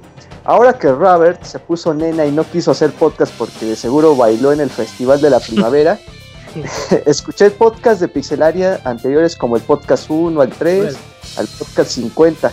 Lo que me sorprendió de los primeros podcasts de Pixelania es que Monchis, Alejandro, David y Marquitos uh, le dicen a Masterkira, quítate que ahí te voy en lo enfermo decía, decía en una nota de la Xbox o Sony y como, se, y como 20 de Nintendo. Sí, ¿a poco sí? Yo, no he escuchado esos podcasts, no, no me ha tocado. De hecho, no, eh. De hecho, en 2010 y esas épocas, Nintendo hacía como una, una junta de prensa, güey, una reunión de prensa una vez al año, güey. Y, eh, hasta el E3 no, no había noticias de Nintendo casi. Los directos no son tan, tan Pero sí, Monchis es Nintendo. Ah, claro, eso es cierto. Lo que sí es que este Mario, güey, como que siempre anda muy al pendiente de Nintendo, como que le duele, ¿eh? Mm. Sí, sí, sí, yo lo veo como que siempre muy, muy al pendiente. Mejor que nos diga qué le gusta a Mario. Que yo, sí, que yo, sí, perder rápidos y furrosos. Eh, los furros, sí. a ver, sigue el correo. También ah, conocí los, los pininos de Martín Manteconcha Pixel, que parecía chapaneco y además grosero. Siempre le decía al Robert, chúpate esta, chúpala de nuevo, eres una, eres una estúpida, estúpida, chúpala de nuevo y maldita lisiada. Además Martín siempre tenía hambre, siempre decía que quería algo grande, gordo y venudo en sus manos. No, bueno, tiempos oscuros Martín Pixel cambió mucho. Mira. Sí, sí, sí. Se hizo educado y amigo de todos, sí, de repente. Se hizo políticamente correcto. Ándale, sí, sí, sí. Chale, a ver, dice. La anécdota que no puedo dejar de reír en el trabajo fue cuando en el episodio 49 despidieron cantar las mañanitas e Iván Duende pidió que David y Martín cantaran con él. Monchis le recalcó que puto el que no cantara y adivinen qué pasó. No ninguno de los tres. Remarcando quién es más bruto, digo puto. Buenas noches, pixelanios, y sigan mirando el paquetote de Black Panther en Infinity War. Oye, fíjate que no has dejado de hacer una semana podcast este cabrón escuchó cuarenta tantos podcasts. Sí, se lo alojó. Sí, las casi tres horas. Ahí están todos en Spotbean para que los escuchen. Bien. Estaban desesperados. No, es interesante escuchar esos podcasts porque te das cuenta de. Pues, cuando empiezas a futurear, no, imagínate cómo van a ser las consolas. y a ah, veces dices, ah, sí lo tiraron, ah, nada que ver. Pero. Queremos ah, Kratos en Smash. O te acuerdas de juegos de repente. Dices, ah, no me acordaba que había salido este juego y. Ya, lo tenía. jugarlo, sí. Luego yo no me acuerdo de juegos que reseñé. No, yo tampoco. se me olvidó, digo, ay, es que yo lo reseñé, se me olvidaba. Se olvida la historia, el gameplay, todo. Pues eso sí, sí, sí, sí, no, y entre juegas muchas cosas. Exactamente, sí, sí. sí. Bascamps, ¿tienes el que sigue? ¿Naoto? Claro. a ver, a ver. Naoto me. Naoto. Hola a todos. Hola, buenas noches. ¿Cómo están? Espero y bien. También espero que hayan tenido un buen día festivo y que lo hayan disfrutado. Aquí solicitando su gran y vasta experiencia en el mundo del hardware de los videojuegos. Consejo 1. Es fácil hacerse la, limpieza hacer la limpieza en una consola de PlayStation por, eh, por uno mismo. ¿Es sencillo o no? ¿Quién lo ha intentado? Pues difícil no es, pero si ocupa su experiencia ahí con pues, mínimo quitando y poniendo tornillos Y la clásica de que me sobraron tornillos. Sí, poner atención a eso y que por, el play, por ejemplo, tiene. Cuando ya se los quitas, tienes que hacerle como un desliz en diagonal para quitarle la, la carátula, la, parte de arriba. Entonces ahí ya la primera vez que lo hice sentía que lo iba a romper porque porque yo lo estaba haciendo horizontal y es como en diagonal y tienes que tener cuidado. Ahí sí chequen tutoriales por si te quieres lanzar. Sí, no es difícil. los componentes con delicadeza, no lo hagan con fuerza porque pueden romper cualquier cosita, son bien delicadas esas cosas. Pero con Para YouTube hay miles de videos de eso. Sí, y, para todas las consolas y modelos, o sea, todas las consolas tienen una forma de abrirse y te dan consejos y tips para que no te pierdas en los tornillos. Hay una vez yo no vi uno de mapeaba el, en una hoja carta los tornillos, entonces decía, aquí ah, quita este tornillo, aquí lo, aquí lo pones tú y así para que nunca se les perdieran los tornillos y, y supieran exactamente qué tornillo en, de dónde lo sacaste. Eso estaba muy bueno. Mm. Siempre lo aplico para cuando hago cualquier cosa. Es buen tip. Buen ordenado. El Robert, nada, ya como. Ah, yo todos pinches tornillos todos juntos, güey, ya no sé no, man, dónde va. Ah. Pero sale, sale, todo sale. Ok. Eh, bueno, ya, o me recomiendan que lo lleve a algún servicio. ¿A la limpieza no? Pues si tienes el material. Un aire comprimido y, sí, aire y tienes Y, ajá, y no ah. tienes mucha flojera. Ah, eso sí, que, el aire comprimido lo, lo utilice como a 30 centímetros, porque hay quienes dicen, no, pues de cerquita, y a veces gotea. No sé si les ha ah, pasado. Sí. No sé si, si lo agarran en, horizontal, gotea. O que le eche ahí el manguerazo de agua, ¿no? También ya limpieza, sumerjando. No, y luego nos va a llevar. Me eché a perder mi play por school. Yo digo que si me hacen caso, merecen. Ok, bueno, algún eh, o algún tutorial de YouTube, pues ya comentamos, ¿no? Pues hay, hay muchos. Hay, muchos, sí, sí. Primero que se encuentre con más likes. Ándale, es el efectivo. Consejo 2. Tengo un control de play que le está fallando el joystick izquierdo. Me recomiendan mandarlo a componer o comprar otro. Y si lo mando a componer, aproximadamente como cuánto costaría. No tengo conocimientos en arreglar cosas y por eso les pregunto. Soy del Estado de México y puedo moverme a la CDMX. Saludos y que tengan un buen inicio de semana. Es friki plazazo, ¿no? Sí. Yo, yo, me acuerdo que ahorita me acordé cuando abrí mi primer DualShock 4 porque me pasó lo que dice Dakuni, de me, vi desesperado y cuando ya dije, ah, ya se zafó mi... Pues tienes que quitar la parte de enfrente que está, están pegadas por tornillos. Están sujetadas por tornillos, la de enfrente y la de atrás. Entonces ya cuando se los quité dije, ya, ya está. Y lo jalé Sí, que sale volando un resortito. Porque los, eh. L2 y R2 tienen unos resortitos que son los que hacen ese efecto como de que te regrese el botón. Como de gatillo, ¿no? como de gatillo. Y ya no encontré mi resortito. Entonces tengan cuidado con, esas cosas. Ve, eh, mi recomendación es, si van a lanzarse, no, no vean el tutorial así como 5 segundos, pausa, voy a hacer lo que él hace. Veanlo completo se dan cuenta de cómo está el control por adentro, cómo está el play por adentro y ya ya después dicen, ah, mira, pues ya no lo tengo que jalar así, porque también le desconecté el cincho, hay un cincho que conecta el, pad, el touchpad con el con la tarjetita de abajo. Entonces, ese no está difícil de conectar, pero pues yo de por desesperado se lo jalé, le troné eso y pues aprendí mucho. lo importante es que se aprende. se aprende un montón.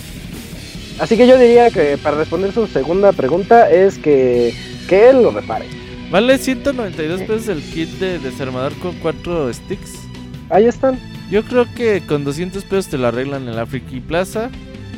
O si no, pues ya tienes tiempo y quieres, cómprate el stick. Y también suponiendo que sea solamente el stick, ¿verdad? Ah, también, porque él dice que el, el, joystick izquierdo. Pero bueno, eso, eso suele pasar. Otra cosa, si quieres lanzarte, eh, compra alcohol isopropílico.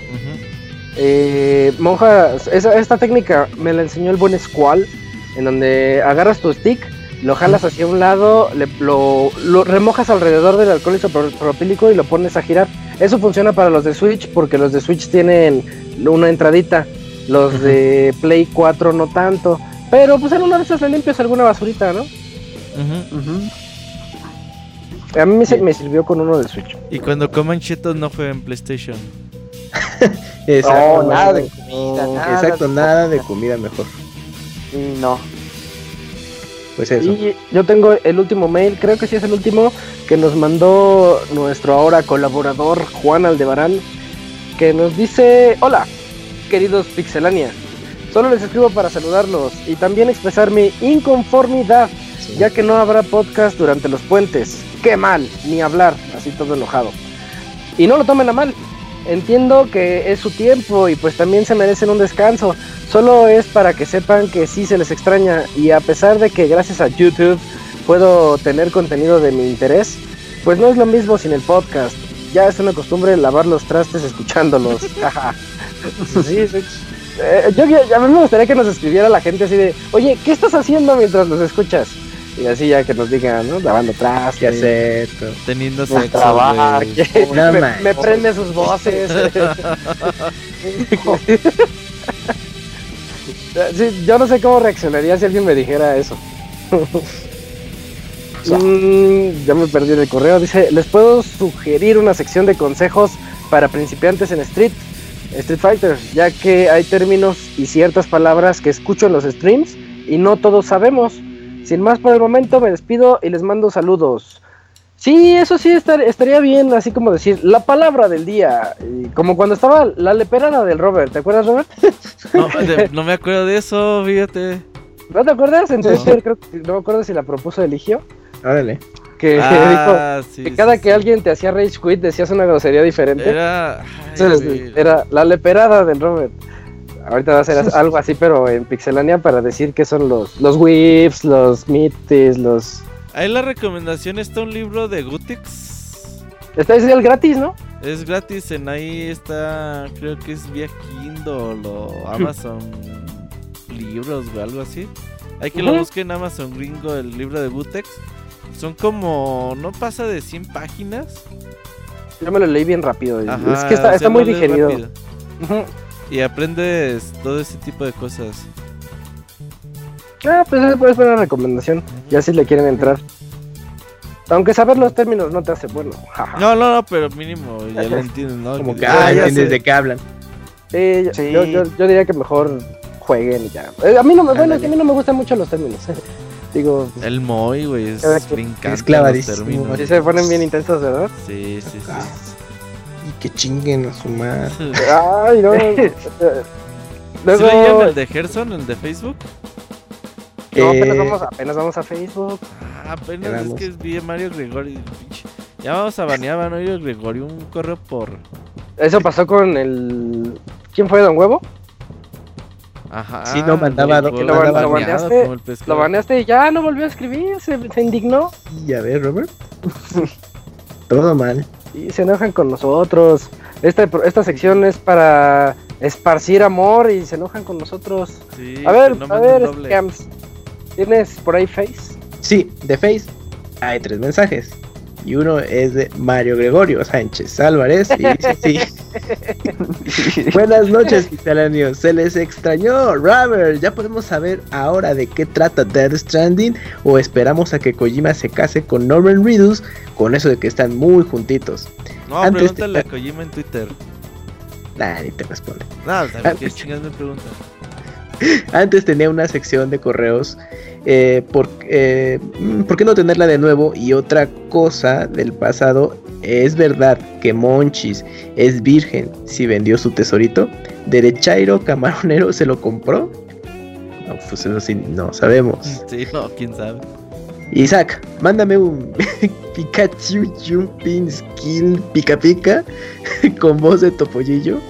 Órale.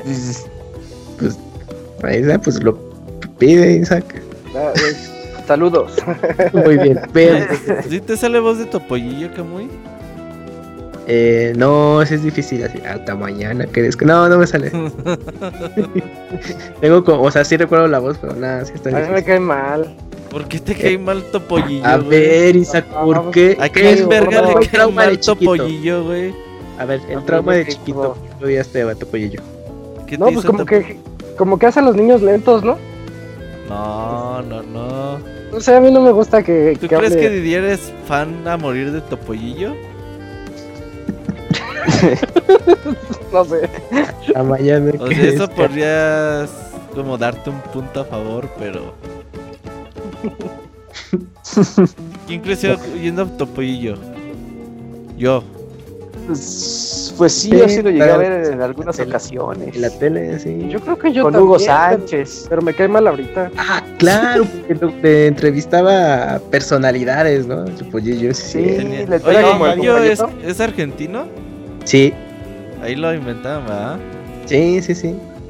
Pero se hizo muy famoso En también México. en México y sacaban los discos, creo. Y Yo sí, pues, yo tenía sus acetatos, sí. los ¿Tenía juguetes? Cepillín.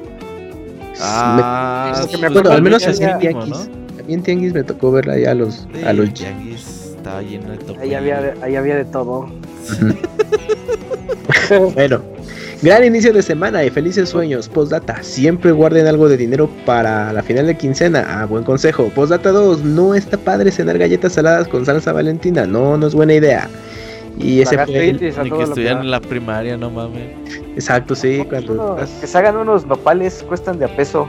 Cada nopalito de a peso te sale más barato. Eh, mira, las recomendaciones de Dakuni hoy estuvieron buenas. Oye, ¿tú también Eh, pues a es que la hay que cocina? sobrevivir las la? Sí, pues tengo que estar ahí también para... hay que economizar. Entonces, Sí, hay que economizar de repente, por lo menos para la cena y el güey, ¿eh? desayuno. ¿Vale? el Moisés de güey nunca da recetas ni nada. Nada No, más dio tip de, Los de poner nopales bolsa de asados. plástico, bolsas de plástico en los platos. Sí. Quieren algo rápido, cómprense cuatro nopalitos, los Ah. cortan con el cuchillo y, ni si- y nada más les ponen aceite a la sartén, a- este sal y ya, solitos se hacen, no tienen que hacerle más. Solitos se hacen suavecitos y toda la cosa. Y así sin aceite funciona. Igual no.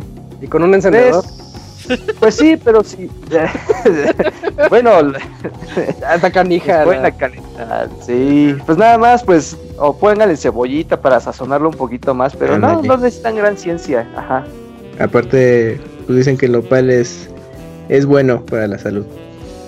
Digestión y muchas otras cosas, colesterol, uno que ya está viejo, eso le ayuda bastante. O si no, nada más tomen el jugo de nopal y ya también, para que... No, está horrible eso, no. Yo, yo les recomiendo el atún con naranja, licuadito.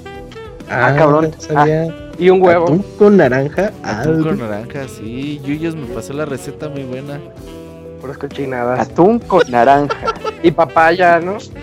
Ajá, Ah, todo y combinado. mayonesa, güey, la Como si hicieras tanto pinche deporte.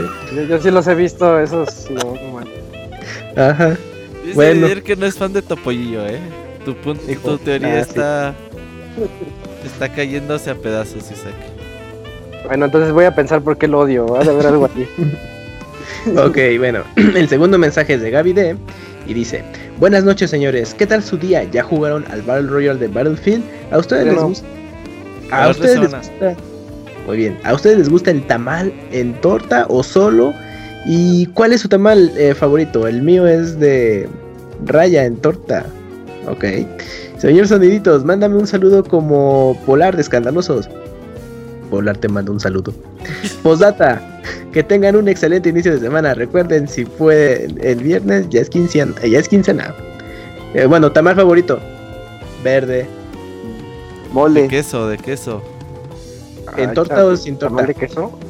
Sí, Sí, sí, bien queso. buenos, güey. Tengo Sí, que probar el tamal de sí, queso, este no lo he probado.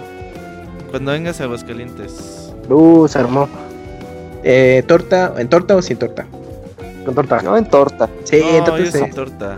Es que los de acá, los, Bien. los de la CDMX en torta.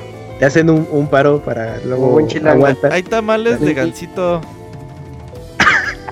Ya- neta. esos sí ya son cochinadas. A ver, Robert, es, es- serio. Póngale en YouTube tamal de gansito. No, pero ¿quién hace eso? No. Pues una Robert. doña ahí en CDMX, güey. Y, y se la acaban así, güey. En 10 minutos ya no tiene. Pinche vaporera, abuela, güey. No, manches. Neta, Busquen ponle ahí YouTube. YouTube de gansito, güey. Es que acá ya les gusta comer puras porquerías. Sí, pues por eso está más sí, gordo. Por eso tomen qué, atún con naranja o no sé Ajá, qué. sí, Así baja. Que- y hay don que vende esquites, güey. Y en lugar de allá es que les pone como queso. Ajá, Este güey los embarra de taquis, güey. nimbe. Nah. ya, como sí visto. Y sí, o sea, neta, eh, es que esa gente innovadora, güey. Cambia el mundo para siempre. Oye, pero la innovación del DF es agárrale una garnacha y échase la otra comida.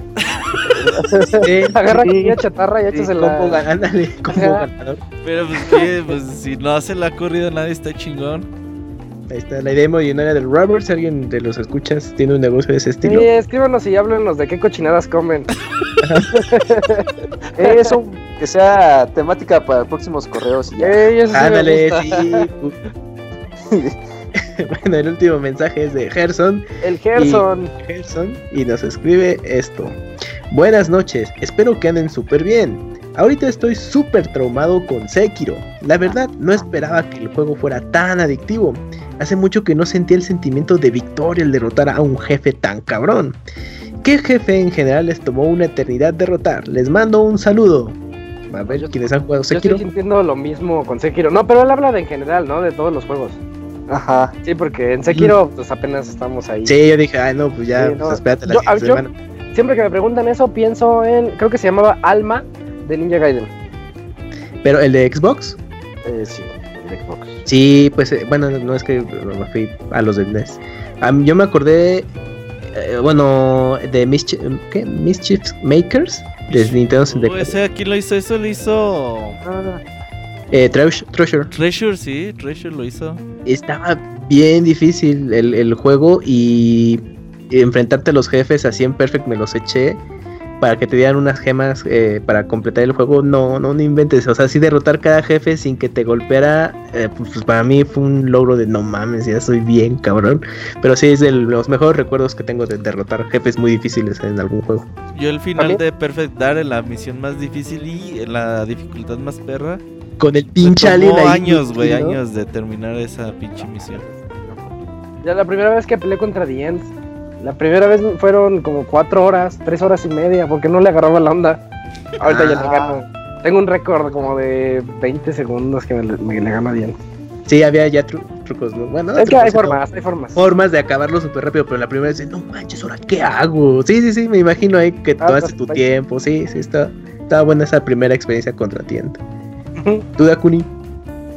Pues yo de lo más difícil que me ha tocado fue en Crash Team Racing, los time trials de, pero contra Nitrous Oxide.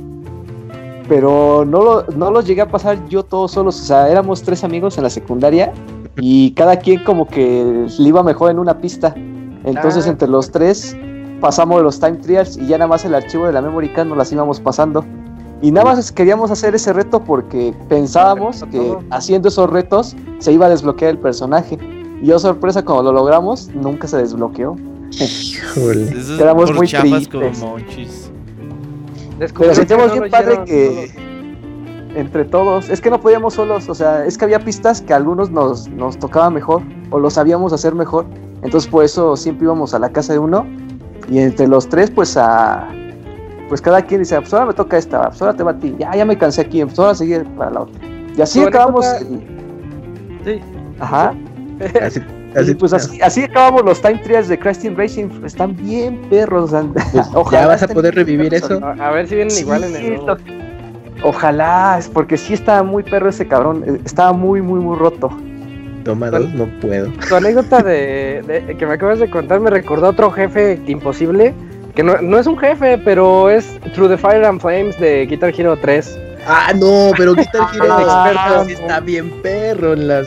Es que yo sí sacaba todas en experto. Con tres, tres estrellas algunas, ¿no? Pero las, Sí. las pasaba penitas. Y To the Fire and Flames nunca pude pasarla. Y una vez le dije a mi hermano, a ver, presiona el verde. deja, apretado, deja apretado el botón verde mientras yo me rifo el riff. Y, and- y andaba ahí ta- con el inicio, con el mero inicio que empieza tan, tan, tan, tan, tan, tan, tan. Y, y solamente así pude pasar el inicio. Ya le dije, quítate, ya cuando, cuando ya cuando ya pasé ese, porque ya venían otras otras partes, le dije, Sí. a ver, quítate, ya, chu, chu, chu, le seguí, pero llegaban otras partes más intensas y no, y ese era mi intento de acabar tu de Final Y tenía el truco de que ya cuando ibas perdiendo activabas el super para que te dieran más puntos. Sí, y no así era. Ajá, sí. Así era, tenías que hacer eso, no había de otra. ¿Tú lo jugaste, Isaac, en, ya en Play 3 o, o todavía en Play 2? Lo jugué en Play 2, Wii y Play 3, tengo las tres guitarras. Ah, ni invento. Oh, sí, Y ese era de millonarios, de 5 mil baros cada juego. estaban caras, Sí. pero es que me gustó mucho el 3, Guitar Hero 3 sí, es mi favorito de todos. Ya me chingué la rodilla. no, es de Guitar, Hero. No, ya esas, esas canciones, sobre todo ya la, las últimas y sobre todo en máximas dificultades, no, estaban muy cañón. Pero no, la verdad, pues ahí sí, Isaac, si lo lograste, o al menos en la mayoría, y respetos, ¿eh? Porque sí necesitabas tener. Tenías que tener toda la digitalización, digitación al máximo. Eso siempre se queja de la mano. Sí, yo, yo sí estoy, yo sí tengo una lesión por Guitar Hero en la, muñeca izquierda. Yo lo dejé por eso, dije, ya cuando sí, lastima. articulaciones ya no podía con ellas, güey, dije, ah, sáquense la chinga. Pero ¿saben cuál está más cañón? El de 10 que salió. Yo lo ah, tengo. Ah, pero es que ese está incómodo. Ajá, por eso, imagínate, te chutas todo en máxima dificultad en el de 10, te chingas toda la mano. Pero nada más son cuatro colores en el de ese. Ah, pero son así. aún así, nada más tienes el pulgar y. sí, o sea, hay los traumas del Guitar Hero. Muy buena. sí, está bueno. Los traumas ahí del Guitar Hero y las lesiones de jugador. Sí, estaba, estaba padre. Ojalá regresara algún día, pero no. Pues, regresó y bueno, no fue. No, pero es que estuvo feo. La, nueva guitarra no me gustó. Todavía la tengo, pero, pero tiene como otro 3 y 3 tres abajo y tres arriba, entonces ya no es lo mismo. Sí, ya no. Sí, le movieron eso. Pero bueno, ya llegamos al final de este podcast, ya están los, los saludos. Esperamos nuevos saludos con podcast.pixelania.com. Platíquenos de las cochinadas que comen ustedes. y, Robert, anuncios parroquiales para esta semana. Eh, no, nos escuchamos el lunes, 9 de la noche. Vientos. Bueno, pues ya está, estaremos de vuelta con el 374 el siguiente lunes. Ya estamos otra vez habitualmente aquí cada lunes. Y pues estuvimos aquí el Eugene y el Moy, que ya se tuvieron que ir. Eh, Chavita Mexicano y el Yugi, que nos trajeron las reseñas. Y también el Camps, Dakuni, Robert y yo, que soy Isaac. Muy buenas noches a todos. Nos vemos de hoy en ocho. Nos vemos. Bye bye. bye.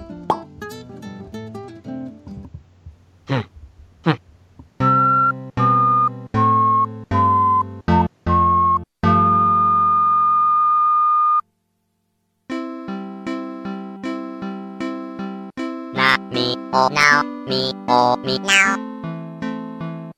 O na me o, o me me. O me me o me, we me na. Na me o now, me o me now. O na me o, o me me. O me me o me, we na we o. Me me o.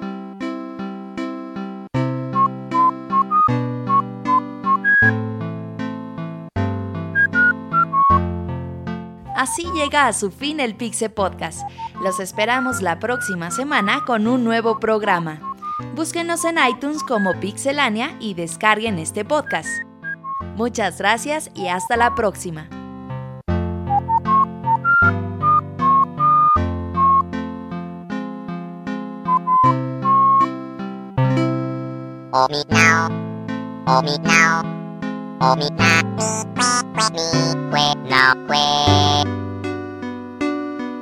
O mi na mi kwe mi kwe kwe na kwe o